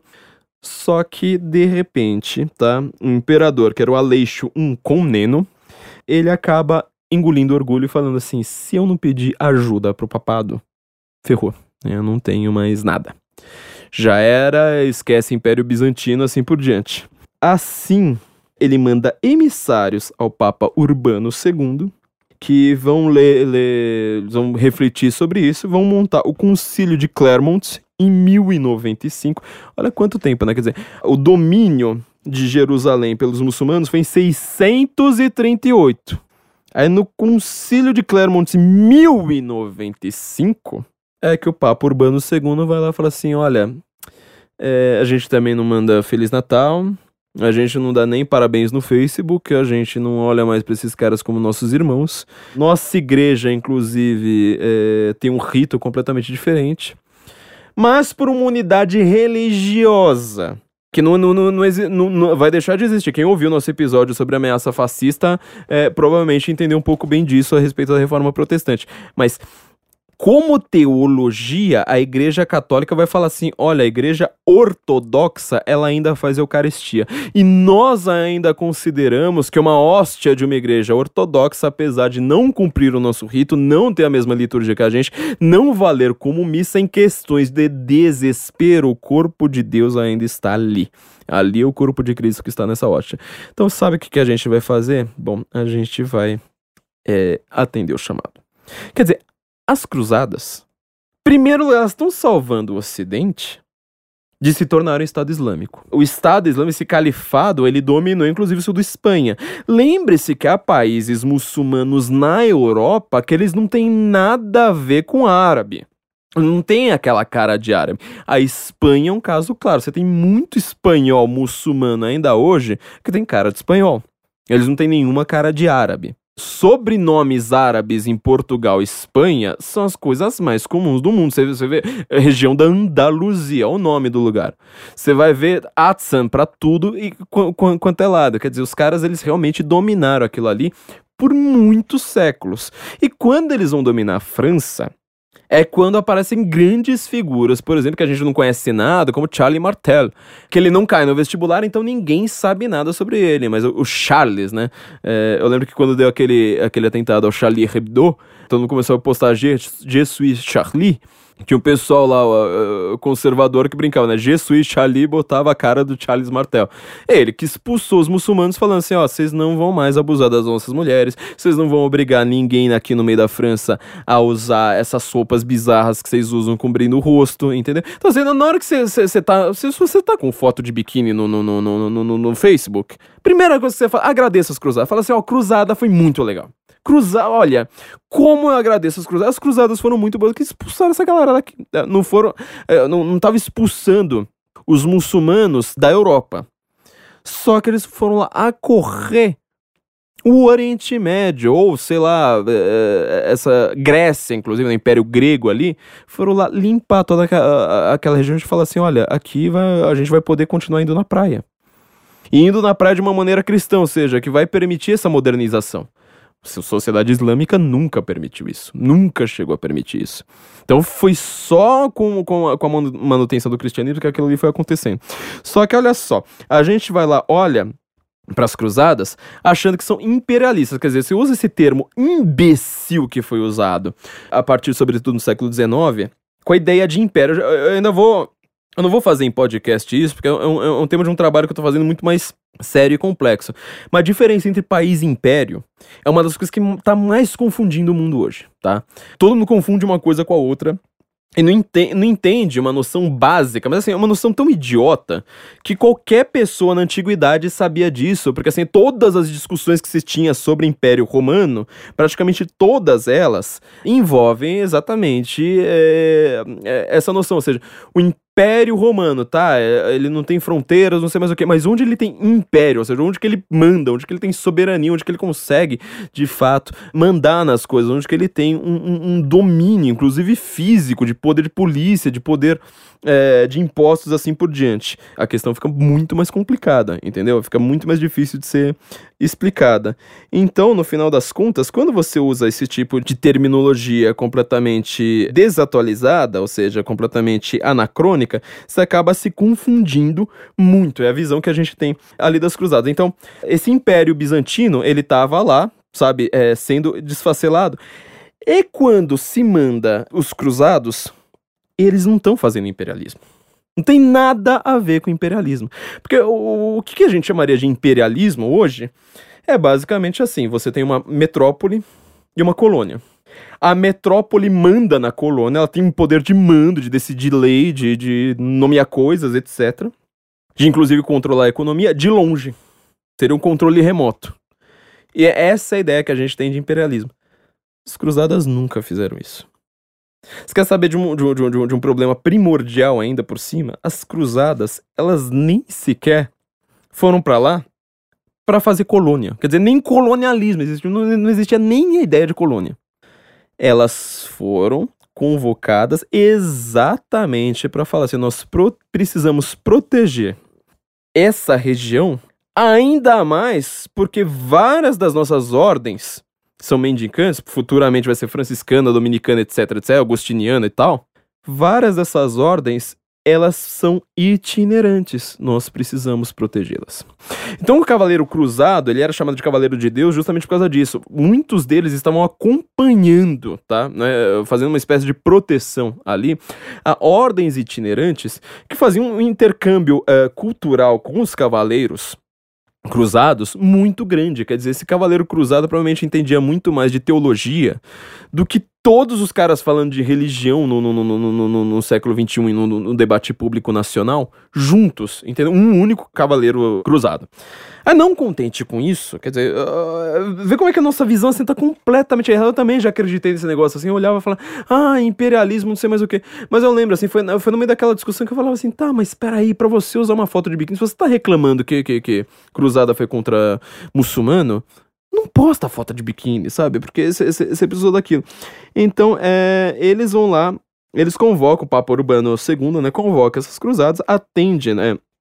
o chamado imperador Aleixo, e vão acontecer alguns problemas. Se você, se você entrar na Wikipedia lá correndo, você vai ver assim, ah, o Aleixo, quando ele chamou as cruzadas, ele ficou extremamente decepcionado, porque eles chegaram em grande número e tal, e babá, e acabaram tendo é, mais prestígio do que ele próprio. Primeiro lugar, imagine você sendo bizantino, cristão, você tem um imperador fraco, você não leva, você, não, você não leva nem o seu próprio império a sério, ele vai ser é, esfacelado em pouco tempo. Você ainda tem as profecias milenaristas, ou seja, você acredita mesmo que aquilo ali é o final, é, é o fim do império, como a gente diz, né, é, em expressão popular, aquilo ali, você tá vivendo o fim do império, que aquilo ali não vai uh, durar por muito tempo. Você tá mais ou menos no ano mil. Você tá esperando, fala assim, não, deu um atraso aqui, mas acho que o apocalipse vai começar logo logo. E de repente vem um monte de gente cruzada que consegue expulsar os muçulmanos que o seu imperador não consegue. Quem que você vai tratar como herói? Tá? É a primeira coisa que você devia pensar. Você olha fala assim, qual a situ situação do cristão bizantino? Meu, a conversão ao catolicismo ali é brutal. Os caras chegam e falam assim, são esses os, os tais dos católicos? Então vamos, vamos nos converter. Eles chegam com conhecimento muito maiores, porque, assim, boa parte da, da, daquela galera era analfabeta. E outra coisa que a gente precisa lembrar. Você está falando que é imperialismo? Então, pensando uma coisa, quem é que guerreia na, na ordem social feudal da Europa Você tem ali o laboratório, né? O cara que fica ali trabalhando, trabalhando é o trabalho de mão mesmo, né? Não existe ainda o trabalho uh, mais intelectualizado que vai começar a surgir na, na, nas cidades. Quem ouviu o nosso famoso episódio sobre o nazismo sabe, né? Como é que as corporações de ofício foram lá dar ofício para é, um, um, ofício cada vez mais intelectual e vai começar a, a, questionar o poder da igreja, o poder das universidades ali, é, um movimento extremamente urbano que depois vai gerar o renascimento. Mas o, o cara no campo, ele tem. É o servo, né? Talvez eu tava esquecendo a palavra. O servo, ele pode trabalhar. Tem aqueles que rezam. Então, ele é o laboratório. Tem os que rezam, oratório. Quem é que guerra? Belatório. Era o cara que tinha terra. Era o cara que protege a própria terra. O senhor feudal era uma tradição do feudalismo, uma coisa assim que você, na hora que você pensa, você fala assim, meu, que coisa nojenta do Katsu. Mas o senhor feudal, quando ele tem carne, que era uma coisa assim só para os nobres, tem um javali. Eu já fui comer, comer o javali achando, nossa, comida de nobre deve ser uma maravilha, é uma porcaria. É, qualquer porco ganha. Porque o javali, ele é musculoso, né? Ele não, não, não fica adquirindo gordura parada em ele é troncudo e tal. Então, assim, o javali, ele é muito duro, é uma carne muito dura. Mas quando tiver um javali, um, um falcão, uma, uma pomba, um, etc., ele corta a carne com a mesma faca que ele mata inimigo. Então, tipo, é uma coisa assim para mostrar com o, o, o, poder dele. Ele nem limpa a faca ali de sangue, ele corta a carne que ele vai comer com a mesma faca. Então, ele é o Bellatori. Se você é um Bellatori que tem terras na Europa e você vai guerrear lá na Terra Santa, você tá querendo fazer império? Me fala então que império que é esse, porque na história que eu conheci, inclusive naquela história de vestibular que todo mundo, esse reducionismo que todo mundo conhece, eu nunca ouvi falar de um império, uh, um império francês, de um império inglês, de um império sei lá mais o que, na Idade Média. Não tinha isso. O império ali no Oriente Médio, eles não fizeram. Só que aí você vai lá, chama simplesmente cruzar, fala assim, nossa, que termo pesado, né? Como causa uma impressão, nossa, esses caras de hoje em dia aí, esses, essas falanges da alt-right brasileira, como se esse termo fizesse sentido, né? a gente também fez um episódio explicando o que é alt-right, é um fenômeno exatamente americano. Se você é um cara da alt-right nos Estados Unidos, na hora que você sai dos Estados Unidos, aquilo ali deixa de ser alt-right. Porque aquilo ali só funciona nos Estados Unidos. É, alt-right inclui libertário, inclui católico, ou seja, que você vem pra cá, deixa de ser alt-right. Esses caras, eles não percebem a burrice que eles estão falando ao, ao, ao, dizer, por exemplo, que as cruzadas foram imperialistas. Elas são uma ação defensiva e atrasadíssima, tá? Então, é, eles Bom, é, foi, foi, um chamado, né, do imperador. Você vai ver a descrição. Como é que chama isso aqui? Não é nenhuma uma bula. Na verdade, assim, eram testemunhos de época que falaram assim: ó, o que o imperador disse no concílio foi tal, tal, tal, no concílio de Clermont. É, você não tem um discurso completo dele, também as fontes históricas da época, né? Você tá pensando no ano mil ali elas são discutíveis. Só que assim, é um discurso extremamente coerente que você consegue fazer reunindo várias fontes. Sabe quantas menções ele, ele faz a converter os muçulmanos? Zero. Um belo e rotundo zero. Quer dizer, tudo isso que a gente diz que são conversões forçadas, que era um domínio de terras, que não sei mais o que. É igual se faz com a, com a Palestina hoje, né? Quer dizer, você, inventa que existe um país chamado Palestina, que nunca existiu antes.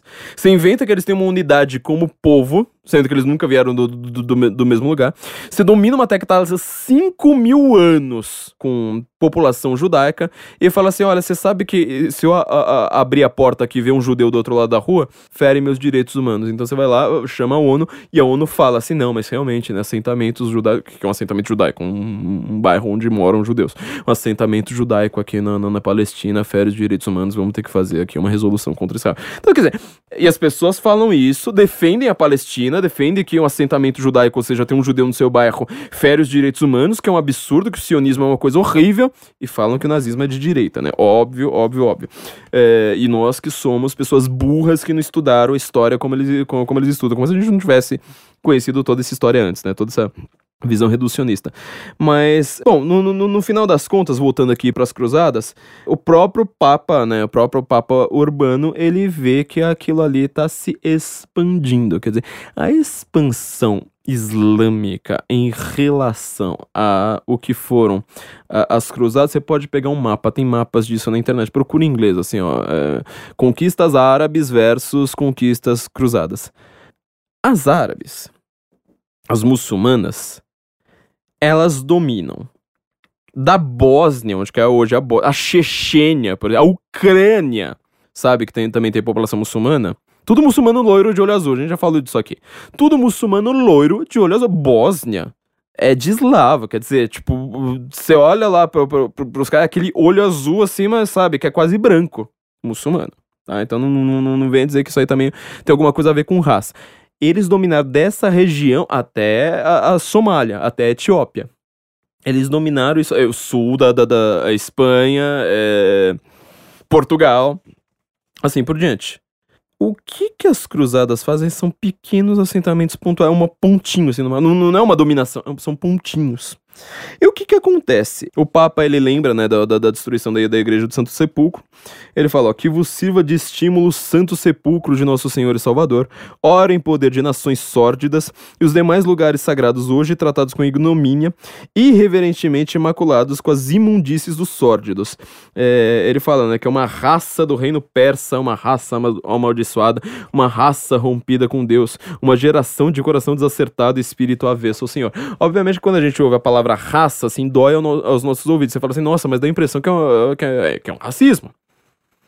O Eric Fögelin, que a gente sempre cita aqui, o primeiro, salvo engano, o primeiro livro dele, né, Raça und Stadt, ele tá lá falando que a, a, a ideia dos nazistas, esse racismo moderno, ele nunca teve a ver com o que foi dito como raça pelos séculos anteriores. Quer dizer, quando você fala em raça nessa época aqui, você não tem essa visão de hoje, porque este racismo moderno ele depende justamente da biologia moderna. É, muita gente tem muitas críticas ao Charles Darwin, que muita gente evolucionista, né, vai lá e fala assim, não, né, é, até o debate que eu tive com o Dennis Cusso Burgerman, né, no Morning Show, que ele supostamente fez aulas do Olavo, ele vai lá assim na hora de falar do, ó, o Olavo ele não gosta muito do Darwin e ele fala que ele não se posiciona com, em relação à evolução evolução. Então ele não sabe se a Terra tem milhões de anos, ou se as espécies evoluíram umas das outras, ou se as espécies são fixas e a Terra tem 5 mil anos. Eu fui lá, parei ele na hora e falei assim: ó, peraí. Uma coisa é você falar que você não tem uma posição sobre evolução. Esse negócio de 5 mil anos aí foi uma adição sua. Quer dizer, muita gente naquela época já, tá? Nessa época aqui, antes do Renascimento, já tinha visão da Terra com milhões de anos, pelo menos milhares de anos, assim por diante. Você tinha interpretações que implicavam isso. Quando você pega a tradução do, do, dos termos hebraicos na Bíblia falando disso, vários deles são dúbios, são, são uh, termos que vão lá falar assim: olha, é, é, é o dia ali que não significa 24 horas, assim por diante. Então, nessa época aqui, não tinha esse conceito de raça como a gente tem hoje. Não tinha. Esse conceito foi completamente tirado do Charles Darwin. Então é por isso, por exemplo, que o Olavo não gosta muito do Darwin. Na hora que você vai ler de fato a origem das espécies, você começa a ver assim: hum, peraí, a forma como ele trata os negros é do tipo, é uma raça não evoluída, os brancos evoluíram dos negros. Quando você pega, já, já, já ofendi muita gente com isso aqui, mas quando você pega o Allan Kardec ele fala basicamente a mesma coisa. Quer dizer, por que, que a África hoje é um país subdesenvolvido? Ele trata mais ou menos como o cristão trata o inferno. Fala assim: essas são pessoas que pecaram no passado, que fizeram coisas ruins, então elas estão lá sendo punidas. Os povos europeus super desenvolvidos são é, basicamente o lugar para onde as pessoas boas vão depois que morrem, né? As pessoas vão para Islândia. É, então, este conceito aqui. É um outro conceito, só que ele estava falando, né? Pode doer os ouvidos, mas meu, leva isso em consideração. Ele não fala em nenhum momento de converter os caras. Ele não fala em nenhum momento. Então, no final das contas, a gente tem uma visão da, da, das cruzadas completamente invertida. Quer dizer, você fala assim: não, os muçulmanos estavam lá quietinhos nos cantos dele, não fazendo nada demais, porque você sabe como é que o país muçulmano é, tu, pura paz, todo mundo se trata assim com maior feminismo, com maior multiculturalismo, com todas as benesses de uma sociedade matriarcal, né? Porque lá não, não tem patriarcado. E de repente os católicos foram lá invadir e saíram matando todo mundo pelo meio do caminho, fizeram conversões à, força arrancaram o dinheiro dos caras. Problema é meio. No mínimo, no mínimo dos mínimos, sabe? Meio, meio bizarro. Hoje em dia, né, já que a gente acabou de falar da Bósnia, a gente precisa lembrar que essa ideia de cruzado, tá? De um, de um, de um, de um cruzado, ela permanece na mentalidade muçulmana. A gente falou do episódio. Tem um episódio aqui, esse foi um dos que eu mais gostei de fazer, que é como pensam os muçulmanos.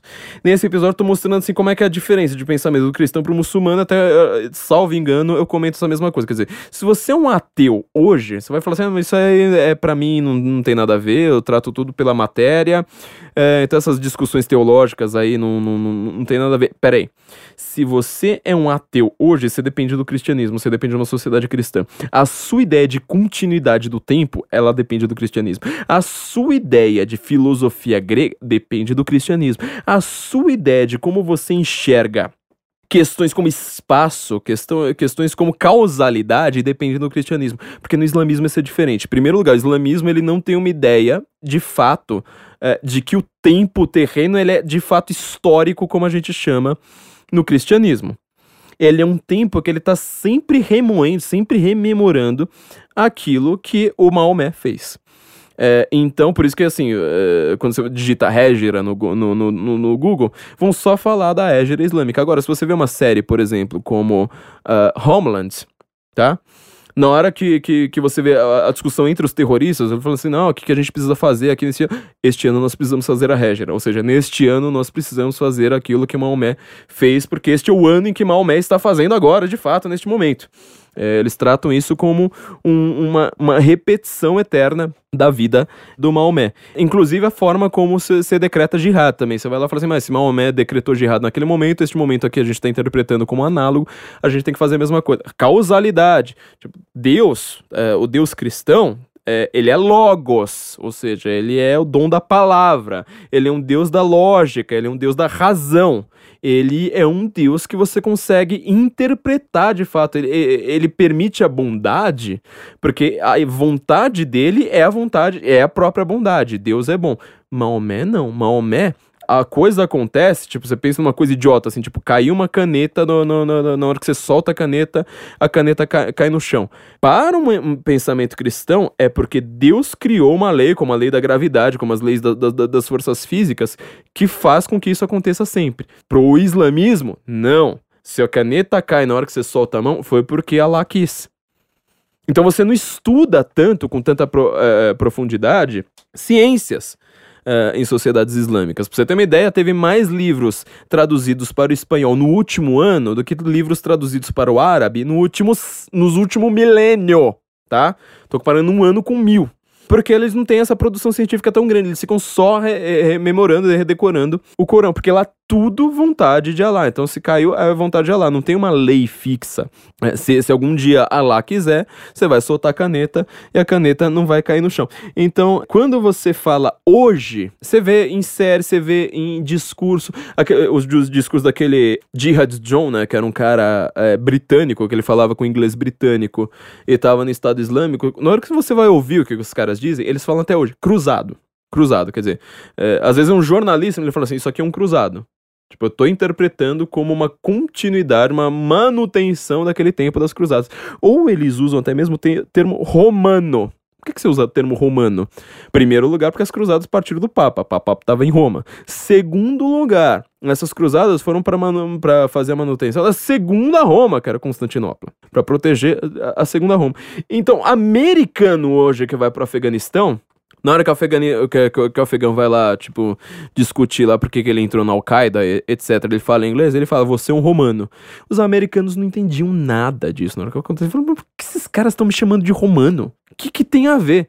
Quem que é a nova Roma deles, eles chamam os Estados Unidos hoje de Roma, porque ele fala assim, é um novo cruzado. Aliás, já que a gente tava falando da alt-right, né, já que a gente tá falando desses imbecis de hoje em dia de, de, internet que não entendem nada do que eu tô falando, tem, não entendem nada, assim, os caras têm uma capacidade de entendimento disso aqui nula. Mas vão lá falar assim, nossa, olha, tem gente que se acha cruzado, servidor público que posta Deus Vult. Nossa, que absurdo, não sei mais o que. Essa turma aí, esse bando de ignorante, não tem, não, não tem o termo me melhor, esse bando de ignorante completo, eles acabam chamando uma pessoa a, a, a, que, que, que, usa o termo como, como, como Deus Vult, sem perceber, tá fazendo uma, um super elogio. Então, é a mesma coisa que você fala assim, ó, oh, essas pessoas aí que estão combatendo o nazista. Pô, que bom. Que coisa maravilhosa. É, essas pessoas aí, é, o exemplo que eu dou, por exemplo, guerras médicas, sabe? Uma coisa que aconteceu lá, tipo, dois mil e poucos anos. Você tem que torcer para os gregos, porque senão você não tem filosofia. Você não tem teatro, você não tem essas, esses conceitos hoje de, tipo, inclusive democracia, uma palavra que vocês sempre gostam de usar, sempre errado, o tempo todo. Você não tem nenhum desses conceitos, porque eles não chegam pra gente. Tá? A gente depende. Se a gente quer tirar foto de biquíni, a gente depende das cruzadas. Se você quiser ter filosofia, você depende dos gregos ganhar as guerra, guerras médicas. Leia os livros lá torcendo, falando, gregos, ganhem, ganhem, ganhem, expulsem os persas, expulsem os persas. Tudo, tudo isso. Então, quando você olha para hoje, esses, é, é, esses, esses terroristas de hoje, na verdade eu não gosto do termo terrorista, prefiro jihadista, né? Até o Felipe Martins falou aqui no episódio sobre como combater o terrorismo. Ele explica perfeitamente, é, perfeitamente bem. Não dá para usar o termo terrorista porque o Estado Islâmico nem sempre está fazendo atentados terroristas. Ele às vezes está fazendo puramente jihad. Ele está lá na guerra, franca. Cadê o terrorismo? Terrorismo é uma coisa, a guerra é outra. Então, aqui voltando no que eu ia falar é, a respeito dos Balcãs, Naquela época, então, quando, quando apareceram os cruzados, a primeira cruzada conseguiu conquistar tudo. Assim, foi uh, conquistando tudo. Inclusive, conseguiu chegar perto de Jerusalém. Abriu os portões da cidade, tudo quanto é muçulmano fugiu. Porque o aparato militar europeu era muito melhor. Né? Você vê aquelas sopas dos cruzados, quer dizer, o cara tá coberto de metal de cima a baixo os, os, os, muçulmanos, apesar de serem sempre maior número, eles tinham arco e flecha, cimitarro, um, um, um aparato militar, uma tecnologia é, que era muito menor do que o do europeu. É, daquela época. Hoje em dia, a mesma coisa. Você veja qualquer filme de guerra que se passa no Afeganistão, que você, você passa qualquer por aí. Mas o que acontecia? Na hora que eles percebiam que estavam perdendo, os muçulmanos, eles decretavam jihad. Decretando jihad, você vai lá, faz todos os povos ao redor de você, inclusive de muito longe, a correr. Homens e mulheres inclusos, tá? Aliás, uma coisa que os palestinos fazem até hoje, né? Coloca criança ali na frente, coloca criança com colete explosivo, coloca as mulheres na frente dos homens, porque assim você não consegue atirar direito. E na década de 90, tá? Na década de 90, aconteceu uma crise nos Balcãs. Quem vive os anos 90 lembra de uma notícia a, atrás da outra sobre o OTAN. É, nos Balcãs, uma coisa que ninguém entendia direito, a luta na Chechênia, separatismo, Afeganistão começou a ter todos esses problemas. Bósnia, né, que era o que eu ia falar. E de repente, eu vou, vou, ler um trecho aqui de vocês, do Robert Spencer, contando isso. Ele falou assim: ó, um proeminente comandante jihadista bósnio, Abu Abdel Aziz, explicou que voou para lá depois de se encontrar com várias autoridades islâmicas da Arábia Saudita. Eles todos, informou o comandante, sustentam o édito religioso de que lutar na Bósnia é lutar por tornar suprema a palavra de Alá e proteger a castidade dos muçulmanos. Disse Alá: se fiéis vos pedirem socorro em nome da religião, estareis obrigados a prestá-lo. Corão 872. É, portanto, nosso dever é religioso defender nossos irmãos muçulmanos onde quer que estejam, caso venham sendo perseguidos por serem muçulmanos e não por outra razão. Antes, durante e depois da guerra, do, da guerra de 2003 no Iraque, para lá fluíam jihadistas vindos de toda parte, inclusive de alguns lugares inesperados no final de 2003. De alguns lugares esperados. No final de 2003, um secretário de segurança público alemão notou que, desde o fim da guerra, tem havido grande movimentação de extremistas islâmicos partindo da Alemanha e de toda a Europa com destino ao Iraque. Quer dizer, quando você decreta jihad para você se defender, você vai lá e fala assim: você chama todo mundo de cruzado. Você fala a vontade de Deus, olha só que ironia, né? Você fala assim, a vontade de Allah agora que você guerrei e todo mundo vai para lá. Inclusive muçulmano que é alemão, muçulmano que é europeu, muçulmano que é bósnio, eles estavam lá todos lutando junto com o Estado Islâmico. E os americanos pouco, pouco entendendo disso. O Eric Fagner, aliás, ele fala que todas as crises políticas, elas são todas crises simbólicas. Quer dizer, um país ele tá em risco muito sério quando os símbolos que ele usa para interpretar a realidade, a língua dele, a cultura dele, é, todas é, essas coisas que são símbolos de, de entendimento, eles entram em crise e não conseguem explicar mais. Veja o que, que é o caso da gente tentando entender as cruzadas hoje. Quer dizer, as pessoas reclamam de alguém que vai lá e fala assim: Ah, eu gosto de cruzada. Precisamos de uma nova cruzada para salvar o Ocidente. As pessoas acham isso negativo. As pessoas vão falar assim: Nossa, que absurdo, que radical, que absurdo. Meu filho, é a mesma coisa que falar assim: Nós precisamos combater o nazismo. Aí tu não vai lá, vai, vai concordar. Se eu falo, vamos combater o comunismo, nossa, aí vira o caos. Se eu falo, nós precisamos de uma cruzada, aí todo mundo associa isso a uma coisa ruim. Associa isso a uma tortura brutal. Eu vou só completar a história da primeira cruzada, tá? É, eu completei a história, né? Isso aqui é, é só uma apresentação muito geral, assim, mas muito geralzona mesmo, é, é, por si, que é do que aconteceu pra gente ter essa visão de que, que as cruzadas são colonialistas, por exemplo. Primeiro problema, quando o, o, os cruzados começaram a, a, a, construir seus entrepostos ali no Oriente Médio, ou seja, os caras começam a se assentar, falam assim, olha, a gente não vai voltar e tal até alguns muçulmanos que conheciam a Europa falaram: é melhor se viver em sociedade cristã do que em sociedade muçulmana. Por exemplo, o muçulmano espanhol Ibn Jubair, ele constatou que, que quando ele atravessava o, o Mediterrâneo em destino a Meca, na década de 1180, os muçulmanos estavam melhor, em uma situação economicamente melhor em terras dos cruzados do que nas terras islâmicas. o que, que foi que aconteceu? Ó? O, o tal do Papa, aliás, do imperador, que pediu ajuda, que aí vai causar a primeira cruzada, né? O Aleixo I Comneno. É Comneno. Tudo junto, Comneno. Ele chama as cruzadas, os cruzados vão lá, conseguem conquistar todo, te, to, to, to, expulsar todos os muçulmanos, e eles ganham muito apoio. Primeiro lugar, eles são ortodoxos, tá? Bizantinos são ortodoxos. De repente o cara não gosta mais de ver tanta gente se convertendo ao cristianismo católico. Quer dizer, o cara larga a religião dele, vai para outra religião, que o cara fala assim, mas peraí. Então, parece que esses caras vieram aqui para isso. Não, não foram, como eu disse. Quando você expulsa um, um, uma ameaça, quem fica com todo o mérito é você. Segundo lugar, tem uma visão dizendo que as cruzadas foram é, gananciosas, quer dizer, os caras foram lá simplesmente por uma dominação econômica. Bom, se você fosse para uma cruzada, a sua chance de voltar era bem pequena, tá? Quando você vai para a guerra, você sabe disso. Imagina o que é uma guerra medieval. Segundo lugar, lembre-se, eu vou falar pela terceira vez, lembre-se, quem é que faz guerra? Senhor da guerra, senhor de terras na Idade Média. Não é o campesino que vai para lá, não é o servo. Os primeiros que vão ocorrer, na verdade, você quer, quer saber quem foram os primeiríssimos, os primeiríssimos de fato? Teve uma soldadesca extraoficial chamada de Cruzada Popular. É, eles mal chegaram lá, foram massacrados. Mas o, o, os aristocratas, que eles só pensavam em caça, você vê até hoje, né? Diversão, até hoje, antes da Meghan Kelly. É, até hoje, um aristocrata verdadeiro qual que é a diversão dele? É, é, são esportes que imitam guerra. Então é, é, é luta, é corrida, é, é, caça. Tudo isso que, que, que, imita a guerra que é para ele ser um grande líder militar. Até hoje, né? Até hoje, sabendo que o príncipe Charles nunca iria pra guerra. Mas eles foram lá como senhores da terra. Então eles queriam voltar. Eles não queriam sem, eles não queriam fazer nenhuma cidade nem nada. O que que acontece é o seguinte: quando os cruzados chegam lá, acontece um pequeno problema.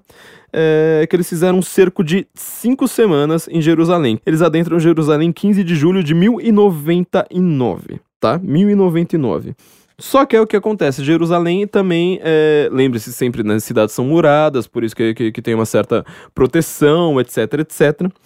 Só que, de, depois deste cerco, aconteceu um pequeno problema, que foi é, eles tomaram Jerusalém, eles estavam esperando as forças também do, dos ortodoxos, falando assim, ó, venham salvar a gente. Os ortodoxos, esse, papa, esse, esse imperador Aleixo, ele não manda. Ele simplesmente desencana, fala assim, peraí, esses caras não vão aguentar nada, nossas tropas vão lá é, matar um monte de, de, de, de muçulmanos e se matar à toa, então deixa esses caras morrerem, pelo menos assim a gente consegue pegar os caras na, na, na, reta, na retaguarda. Os cruzados, obviamente, ficaram um pouco bravos com essa ideia. Falaram assim: bom, já que, já, já que vocês querem fazer assim, negócio é o seguinte: nós estamos aqui por nós mesmos. Eles conseguem segurar heroicamente um cerco de com, com muito mais homens é, do, do, do, do, que eles tinham.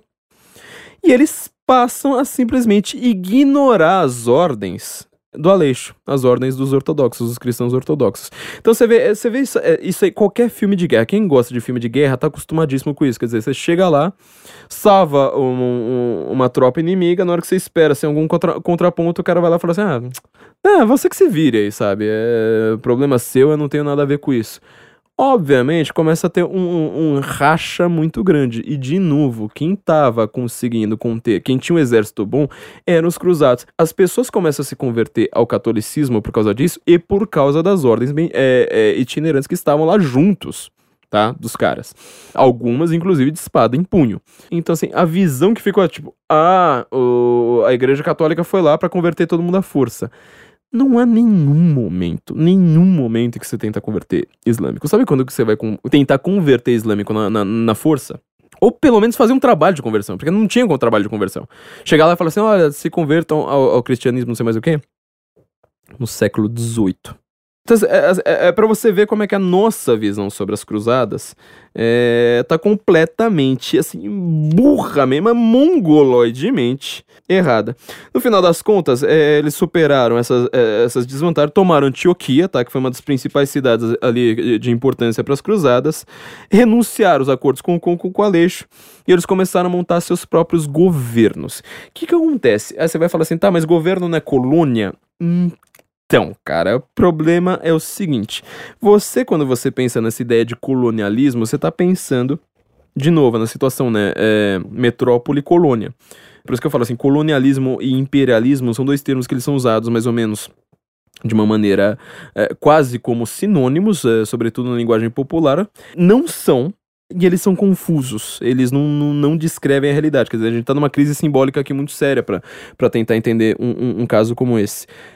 Quando você usa um termo como, como colônia para descrever o que estava acontecendo ali, você não está conseguindo explicar direito o que de fato estava sendo feito, porque você não chegou lá nos muçulmanos e aplicou seu próprio, seu próprio sistema. Você chegou como um católico, como um cruzado, você olha para aquela região e fala assim: eu vou montar aqui uma pequena cidade, uma pequena comunidade para a minha própria turma.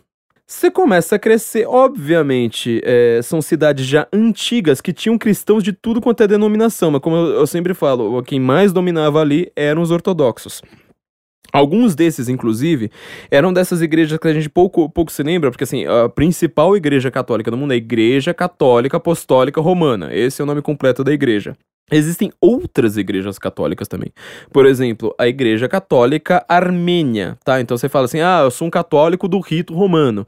Existe aqui em São Paulo uma no bairro da Armênia, por sinal, uma igreja fundada por armênios que estavam fugindo do, do, do, dos turcos de novo na Primeira Guerra. Os jovens turcos, né, que saíram matando todo mundo, é, fizeram o primeiro morticínio, salvo engano, o primeiro morticínio superar um milhão de vítimas, né, no massacre dos armênios na Primeira Guerra é, de novo, tem, que, querendo definir o que, que é um país, o que, que é um império, etc., com termos errados. Então pensaram, bom, se esses caras aqui são, são cristãos, a gente vai ter que matar todo mundo porque o nosso, o nosso país vai ser muçulmano. Os armênios aqui fundaram uma igreja católica de rito armênio, quer dizer, ela não segue a mesma liturgia da gente, mas é uma igreja católica. Quer dizer, boa parte dessas dessas comunidades que foram formadas começaram a reunir justamente os cristãos e os cristãos, que estavam mais próximos. Então, por exemplo, Igreja Católica uh, Armênia, na hora que vê, uh, ou Igreja Católica da Síria, vai tender a, a, a, ter um contato maior com, com, com, os cruzados. E as igrejas ortodoxas, assim, uma mais próxima da outra, vão também é, tentar se, se entender. A igreja copta, que é muito forte na Grécia, quando os cruzados também vão, vão, vão chegar por ali, ela vai se entender muito melhor com os católicos do que os ortodoxos.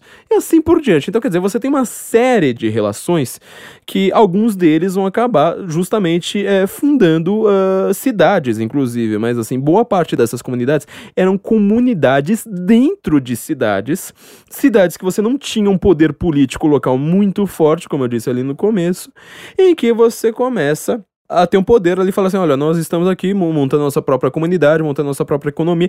Vão casar, inclusive, ter, ter, ter tios que são. ter sogros e parentes é, que são muçulmanos, eles começam a, a, a conversar com os sarracenos começa a ter um grande processo de conversão, assim por diante. Depois você vai ter é, diálogos com os mouros, você vai ter tratados comerciais, quer dizer, tu, é a coisa mais normal do mundo, você não, você não precisa ir muito pra frente. Agora, eu quero saber em que momento você viu algum, pro, procura ali nos éditos do, do, do, do Papo Urbano, algum trata, alguma espécie de conversão forçada, alguma espécie, assim, de, de, de, de, de, de ideia de você mandar dinheiro, você conquistar, é, arrancar dinheiro dos muçulmanos dessas terras e mandar para a igreja. O que, que acontecia muito é o seguro, tá? Você tem um livro que é a respeito da história do seguro. É, a, a, Suíça vai virar o que, que ela é hoje, mais ou menos. ela começa é, nessa época, porque você começa a falar assim: ó, se você é um dono de terras aqui na Europa, você vai pra, pra, pra guerra, você vai ter que fazer um seguro aqui para não virar morticínio entre seus filhos. Então a ideia do seguro começa a crescer bastante, a ideia de, de, de, de juro, né? Isso vai dar muitos problemas ali, inclusive com judeus logo logo. Mas você não tem essa ideia de você converter alguém à força, você foi salvar aquelas terras de virar um Estado Islâmico. É uma coisa ruim? Quando você me chama de cruzado, então você tá querendo me chamar de radical, mas você tá, tá, tá, tentando me ofender. Agora, o pior, o pior dos piores, a gente vê hoje em dia gente que se diz conservadora, gente que se diz de direita, gente que se diz cristã, tá? Cristã de qualquer denominação, falando, nossa, porque agora, né, tem gente aí é, usando o lema de cruzado. Agora eles acham que eles são cruzados. Onde já se viu isso?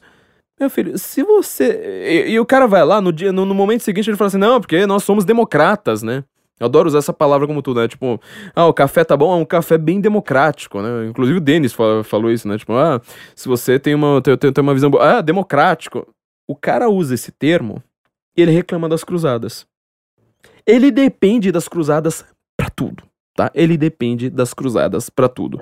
Enfim, eu quero mostrar que assim, você não pode ser conservador, você não pode ser civilizado, na verdade.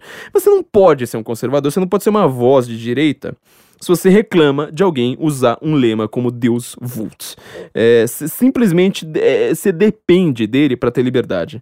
Você tem, é, assim, é, é, é, o que manteve qualquer ideia de liberdade no Ocidente foi alguém pegar uma, uma, uma espada, parar de sentar a bunda na cadeira, ficar no Twitter o dia inteiro, pegar a espada e lutar contra sarracenos. Entendeu? Então eu quero aqui terminar nossa pequena exposição sobre assim, os motivos que levaram as cruzadas. A gente ainda pode falar sobre as consequências delas, sobre é, é, vários outros efeitos, mas a gente vai aproveitar algumas, algumas outras oportunidades. Eu queria aqui só mostrar para vocês de fato o que são essas cruzadas, tá? E por que que você assim, o, se você se considera uma pessoa não comunista, não muçulmana, uma pessoa que gosta de liberdade, você precisa elogiar todo mundo que usa um termo como Deus Vult.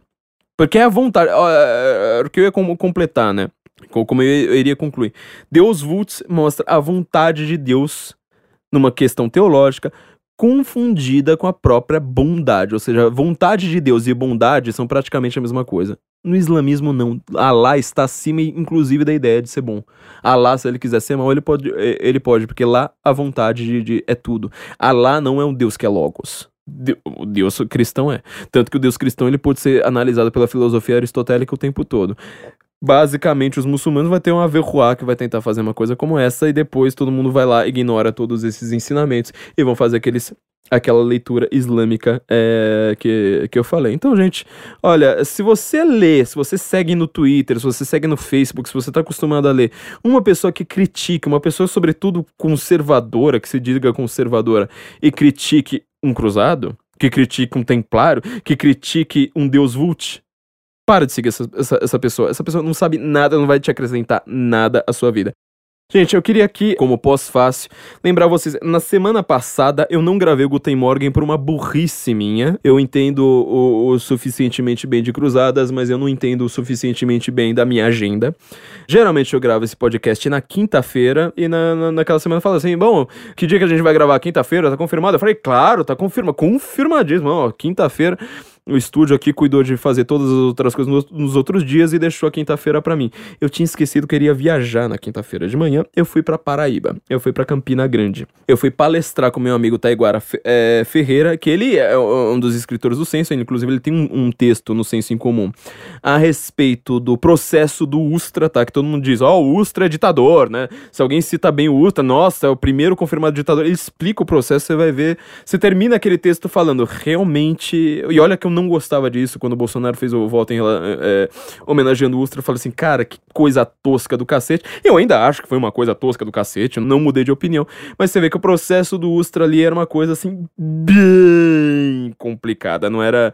Assim, a, a única prova que você tinha, na verdade, era uma, uma mulher que diz que ouviu a sua voz. Então é, é pra você ver o nível da coisa, né?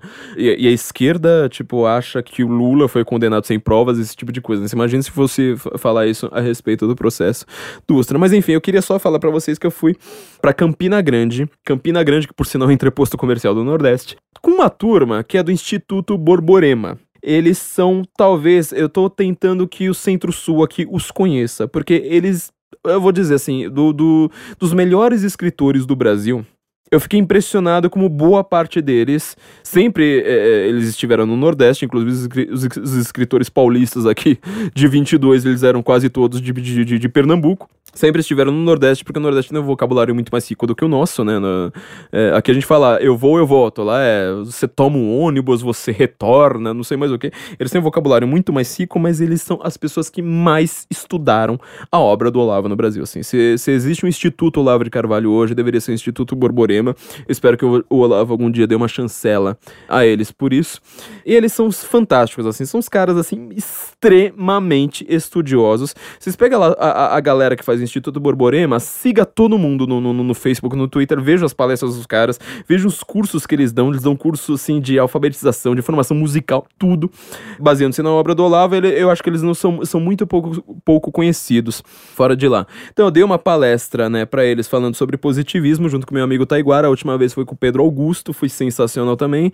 Taiguara falou sobre positivismo no Brasil, Pedro Augusto, há dois anos, ele falou sobre a obra do George Orwell, eu tinha falado há dois anos a respeito de alguns usos da, da, da, da linguística para criar um totalitarismo enquanto está todo mundo elogiando a democracia. E dessa vez eu também falei sobre a tecnocracia. Inclusive eu fiz um curso, eu já tenho um curso né, com, com eles que vocês podem se, se, se cadastrar, curso do Instituto Borborema, entra lá e, e, e veja os cursos, tem curso do Francisco Scorsin, curso do Felipe Martins apresentando a obra do Olavo de Carvalho, é, curso do Rafael Falcão, curso de um monte de gente, e tem lá um, um curso meu de Infowar, né, usa, explicando o que, que é linguística, porque todo mundo fala assim, nossa, você sempre fala de linguística e tal, mas como que é isso? É, eu vou falar assim, pouca gente sabe de fato o que é linguística, com o que, que ela trabalha, né, acho que é uma filosofia da linguagem, uma coisa assim, não tem nada a ver.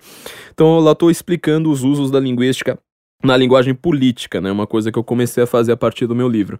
E agora eu fiz um curso a respeito da, da, da filosofia do Eric Fögling, né? Sobre ideologias, sobre essas questões, a partir da obra do Fögling. Eu não fiquei falando do Fögling o tempo todo, até comento de Husserl e, e etc. Eu não estou fazendo uma análise grande da obra do Fögling, estou usando ele ali como pano de fundo para explicar as ideologias modernas e por que, que a gente está criando o Estado tecnocrata. O grande problema agora que a gente conseguiu escorraçar a esquerda do Brasil é que a gente está criando um Estado tecnocrata. Como eu já comentei né, do livro Estado Tecnocrata aqui algumas vezes, aliás, também conheço o Lorival, outro grande escritor do Brasil, é, ele lá do Maranhão, que a, a editora dele, né, Resistência Cultural, não lembro se é dele de fato, mas ele já trabalhou lá, é, que editou esse livro, né, O Estado Tecnocrata, que eu citei aqui algumas vezes, também conheçam o, o Lorival Souza.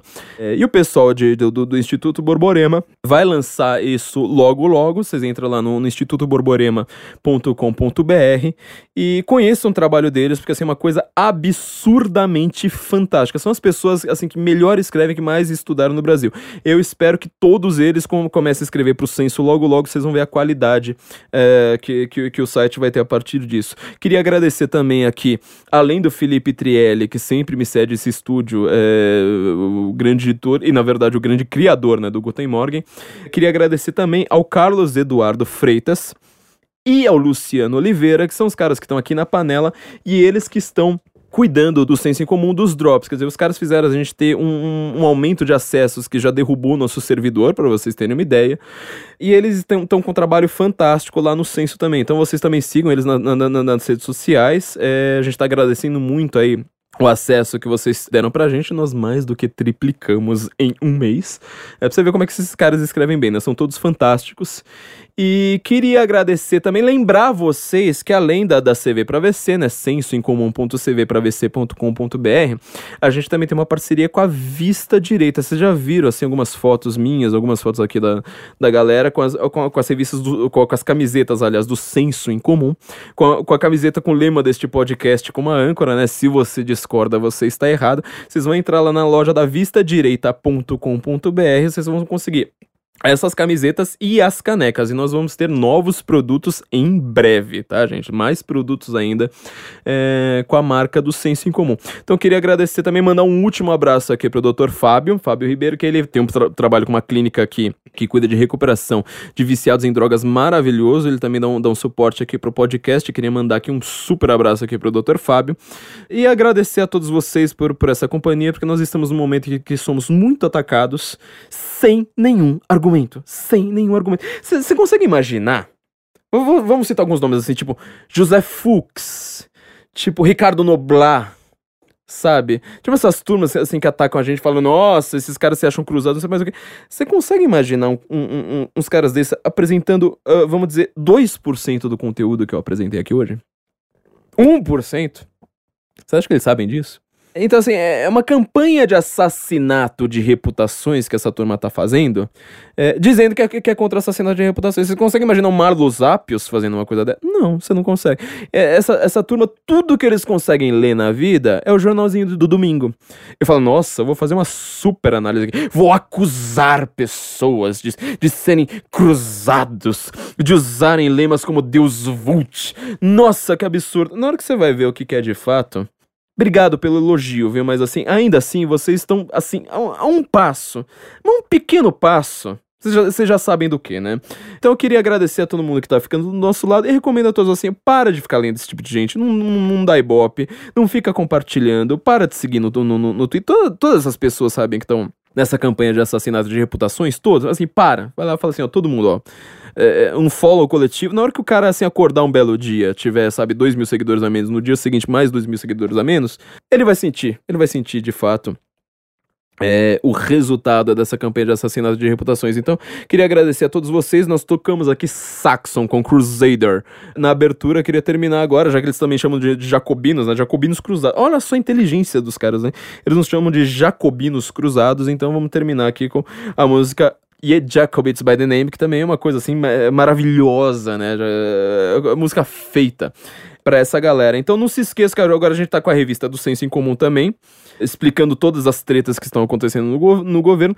Quem leu essa última edição falou assim, ó, agora eu finalmente entendi a treta do que estava acontecendo de fato no governo Bolsonaro. Por que, que o Bolsonaro não sai do Twitter? Por que, que o Bolsonaro tá sempre em campanha? Você só vai conseguir entender isso com aquilo que a gente apresentou na revista, tá?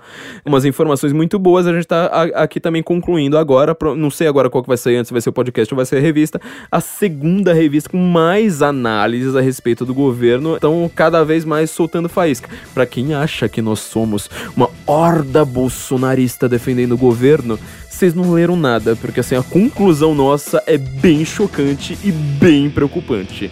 Eu, se eu fosse você, inclusive se você é um, um, apoiador do Bolsonaro é, mais fanático que a gente, leia a revista que você vai ficar bem assustado. São coisas bem tensas que estão aqui no nosso horizonte. Então agradeço a todos, mando um abraço aqui para todo mundo, muito obrigado. É, não tivemos o podcast na semana passada, mas estamos aqui de volta então, e na semana que vem provavelmente nós vamos gravar, se Deus quiser. Deus Vult. Olha que coisa bonita, né? Se Deus quiser, Deus Vult. Guten Morgen, Brasília, e até semana que vem.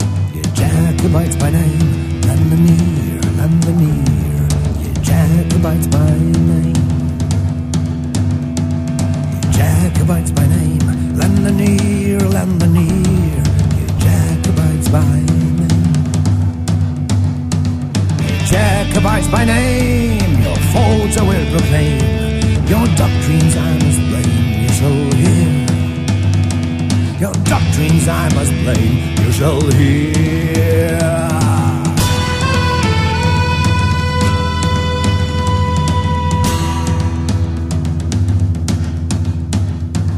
What's right and what is wrong? By the law, by the law. What's right and what is wrong?